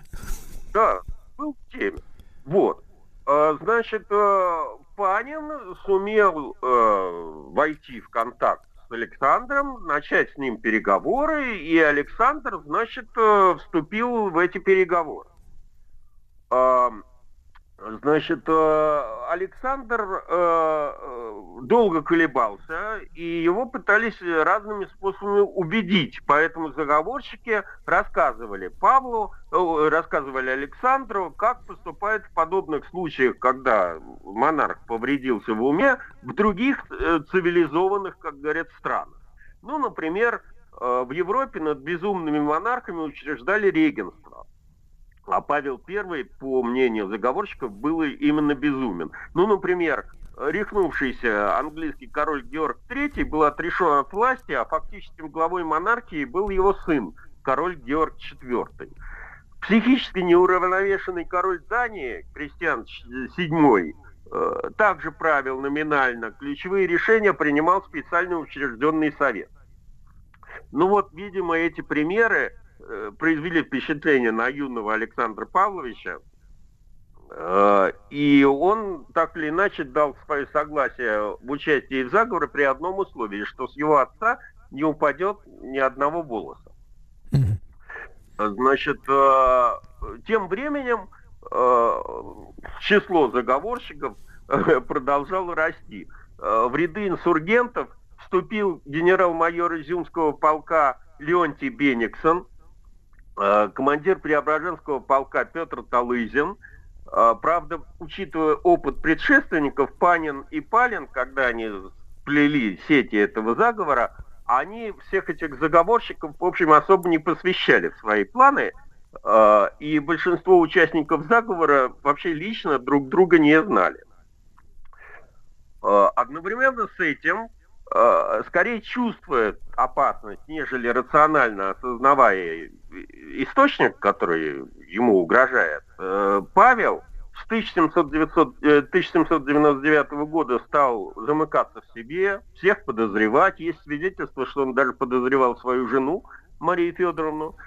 Ему казалось, что все ему недостаточно преданы вокруг, вынашивают какие-то замыслы, и, кроме того, он боялся стены залов Зимнего дворца, которые помнили все эти, значит, э, предшествующие заговоры. Поэтому он решил строить новую резиденцию. Такая классическая ловушка диктатора. Знаете, запереться в каком-нибудь, значит, четырех стенах э, этой самой какой-то резиденции, очень хорошо охраняемой, э, и там вот, значит, жить, отделенный от мира. Вот так возник, возникла идея Э, строительства да. Михайловского замка. Да, да. И Дмитрием Алексеевичем Гутновым мы продолжим сразу после короткой рекламы. История тайных обществ. Друзья мои, итак, с нами Дмитрий Алексеевич Гутнов, профессор МГУ, доктор исторических наук. Павел чувствовал, э, что вокруг него сгущается кольцо, сжимается кольцо заговорщиков, а по-настоящему вот доверенные, близкие люди у него были, или он всех выдавил своими э, указами? Да, в общем-то, создается ощущение, что в конце жизни уже таких вот близких людей, на которых он, на которые он мог рассчитывать, пожалуй, почти не осталось. Может быть, какие-нибудь камердинеры, которые его любили. Да староверы. Ведь до сих пор староверы почитают э, Павла Первого, потому что он разрешил строить церкви впервые после Никона э, в местах традиционных епархий, понимаете? Вот. Значит, э, так вот, к Михайловскому замку. Мне как-то даже нет слов, чтобы рассказывать э, об этом шедевре, так сказать, э, архитектурного искусства. Скажу только, что начали строительство в 1796 году, и это была лебединая песня нашего знаменитого архитектора Баженова. Хотя сам замок строился э, по, под руководством уже другого архитектора, это итальянца Винченцо Брена. Причем э, с точки зрения градостроительной, э, это классический шато Фортес, то есть как бы укрепленный дворец. То есть это, э, по идее, должно было быть сооружение, которое должно было сочетать в себе комфортность дворца и неприступность замка. Сейчас два, как минимум, канала, которые были окружены, которыми был окружен этот замок, засыпаны. Это, если я не ошибаюсь, церковные Вознесенские каналы, и осталась только Мойка и Фонтанка. А раньше, э, в общем, замок представлял из себя такую неприступную крепость, отгороженную от остального города э, водой, с перекидными мостами, с э, этими, сейчас чуть не сказал, дзотами, с пушками, которые стояли на этих мостах, понимаете? Вот. Причем строительство велось днем и ночью. Мы, мы вот сейчас в 21 веке уже привыкли, что, в общем, работают рабочие на некоторых стройках три смены. А для 1797 года э, строить, понимаете, замок, э, строить дворец при свете фонарей и факелов э, 24 часа в сутки было чем-то невероятным. Число рабочих, которые трудилось на этих стройках, доходило до 6 тысяч человек одновременно – и должны были, вообще говоря, построить чуть не за год. Но, э, как всегда у нас бывает, э, отсутствие финансирования, э, разные там технические трудности, отсутствие материалов, в общем, отсрочили это все дело на три года. И то, когда царь въезжал, когда царская семья въезжала в этот замок, он был практически наполовину недостроен. Значит, несмотря на э, все увещевания этого Брина, о том, что стены еще не просохли, художники не выполнили свою часть работ по оформлению. 1 э, февраля 1801 года императорская семья в торжественной обстановке переехала в этот замок. Э, значит, очень торжественно, но по свидетельству очевидцев в залах, несмотря на наличие огромного количества свечей и тому подобное, э, стоял такой густой сизый туман, Э, что, э, в общем, эти свечи едва мерцали сквозь мглу, и всюду господствовала э, такая сырость и темнота. А на задних, еще не открытых взору гостей комнатах, на наборных паркетных полах раскладывались листы железа, на которых разводились костры, которые горели днем и ночью, чтобы, значит, просушить этот дом. Понимаете? Вот. Ужас. А, ужас. Да и вообще в самом устройстве этого Михайловского замка, да не только в самом устройстве, но и в поведении Павла была какая-то обреченность. Есть, по крайней мере, несколько свидетельств, что император предчувствовал свою скорую смерть. Особенно об этом любят рассказывать э, питерские краеведы. Ну, если в самом общем виде, то якобы однажды, гуляя с Куракиным на том месте, где сейчас стоит медный всадник, примерно, Павел заметил странную фигуру человека, которая закутана, была закутана в плащ, которая прошла мимо него, обернулась, и э, в, в ужасе Павел узнал в нем э, Петра Первого, который, собственно говоря, заговорил с ним и сказал, Павел, бедный Павел, я тот, кто принимает э, участие в твоей судьбе. Э, отсюда, собственно говоря, идет название пьесы Мережковского «Бедный Павел». Вот. Э, значит, э, за несколько месяцев до смерти императора в Петербурге появилась юродивая, по-моему, это была Ксения Петербургская, но меня могут, так сказать, краеведы питерские, э, значит, сказать, что и не прав. которая заявила, что жить ему столько лет, сколько букв в надписи над Воскресенскими воротами вот этого его нового дворца. А надпись была такая «Дому твоему подобает святыня Господня в долготу дней».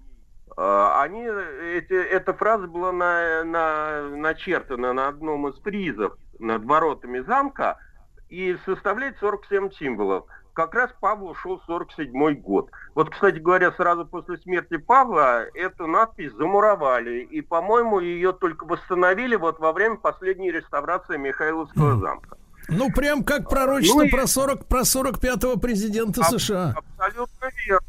А в конце, вот перед самыми этими событиями, о которых мне придется рассказывать, э, один из государственных деятелей в своих мемуарах писал, что Павел заставил всю императорскую семью, за исключением несовершеннолетних детей, поклясться ему в верности, и что они никогда не будут вступать в связь с какими-либо заговорщиками.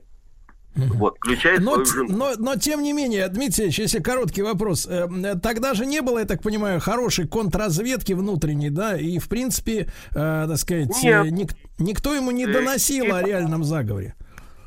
Нет, это в основном питались слухами, значит, и вот эти вот слухи, там, значит, несколько человек э, тайной канцелярии, грубо говоря, собирали и систематизировали каким-то образом, ему докладывали. Там была очень интересная история, я боюсь ее не, не успею рассказать. Там среди заговорщиков был такой замечательная личность, как Осип Михайлович Дерибас, известный строитель Да-да, по Одессе, по Одессе, да. А, Дмитрий Алексеевич, ну давайте мы с Дерибаса-то и, как говорится, и начнем в следующий раз. Э, Дмитрий ну, Алексеевич Гутнов, да, да, профессор МГУ, доктор исторических наук. Весь наш цикл «История тайных обществ» в любое удобное для вас время на портале радиомаяк.ру. До завтра, товарищи. Еще больше подкастов «Маяка» насмотрим.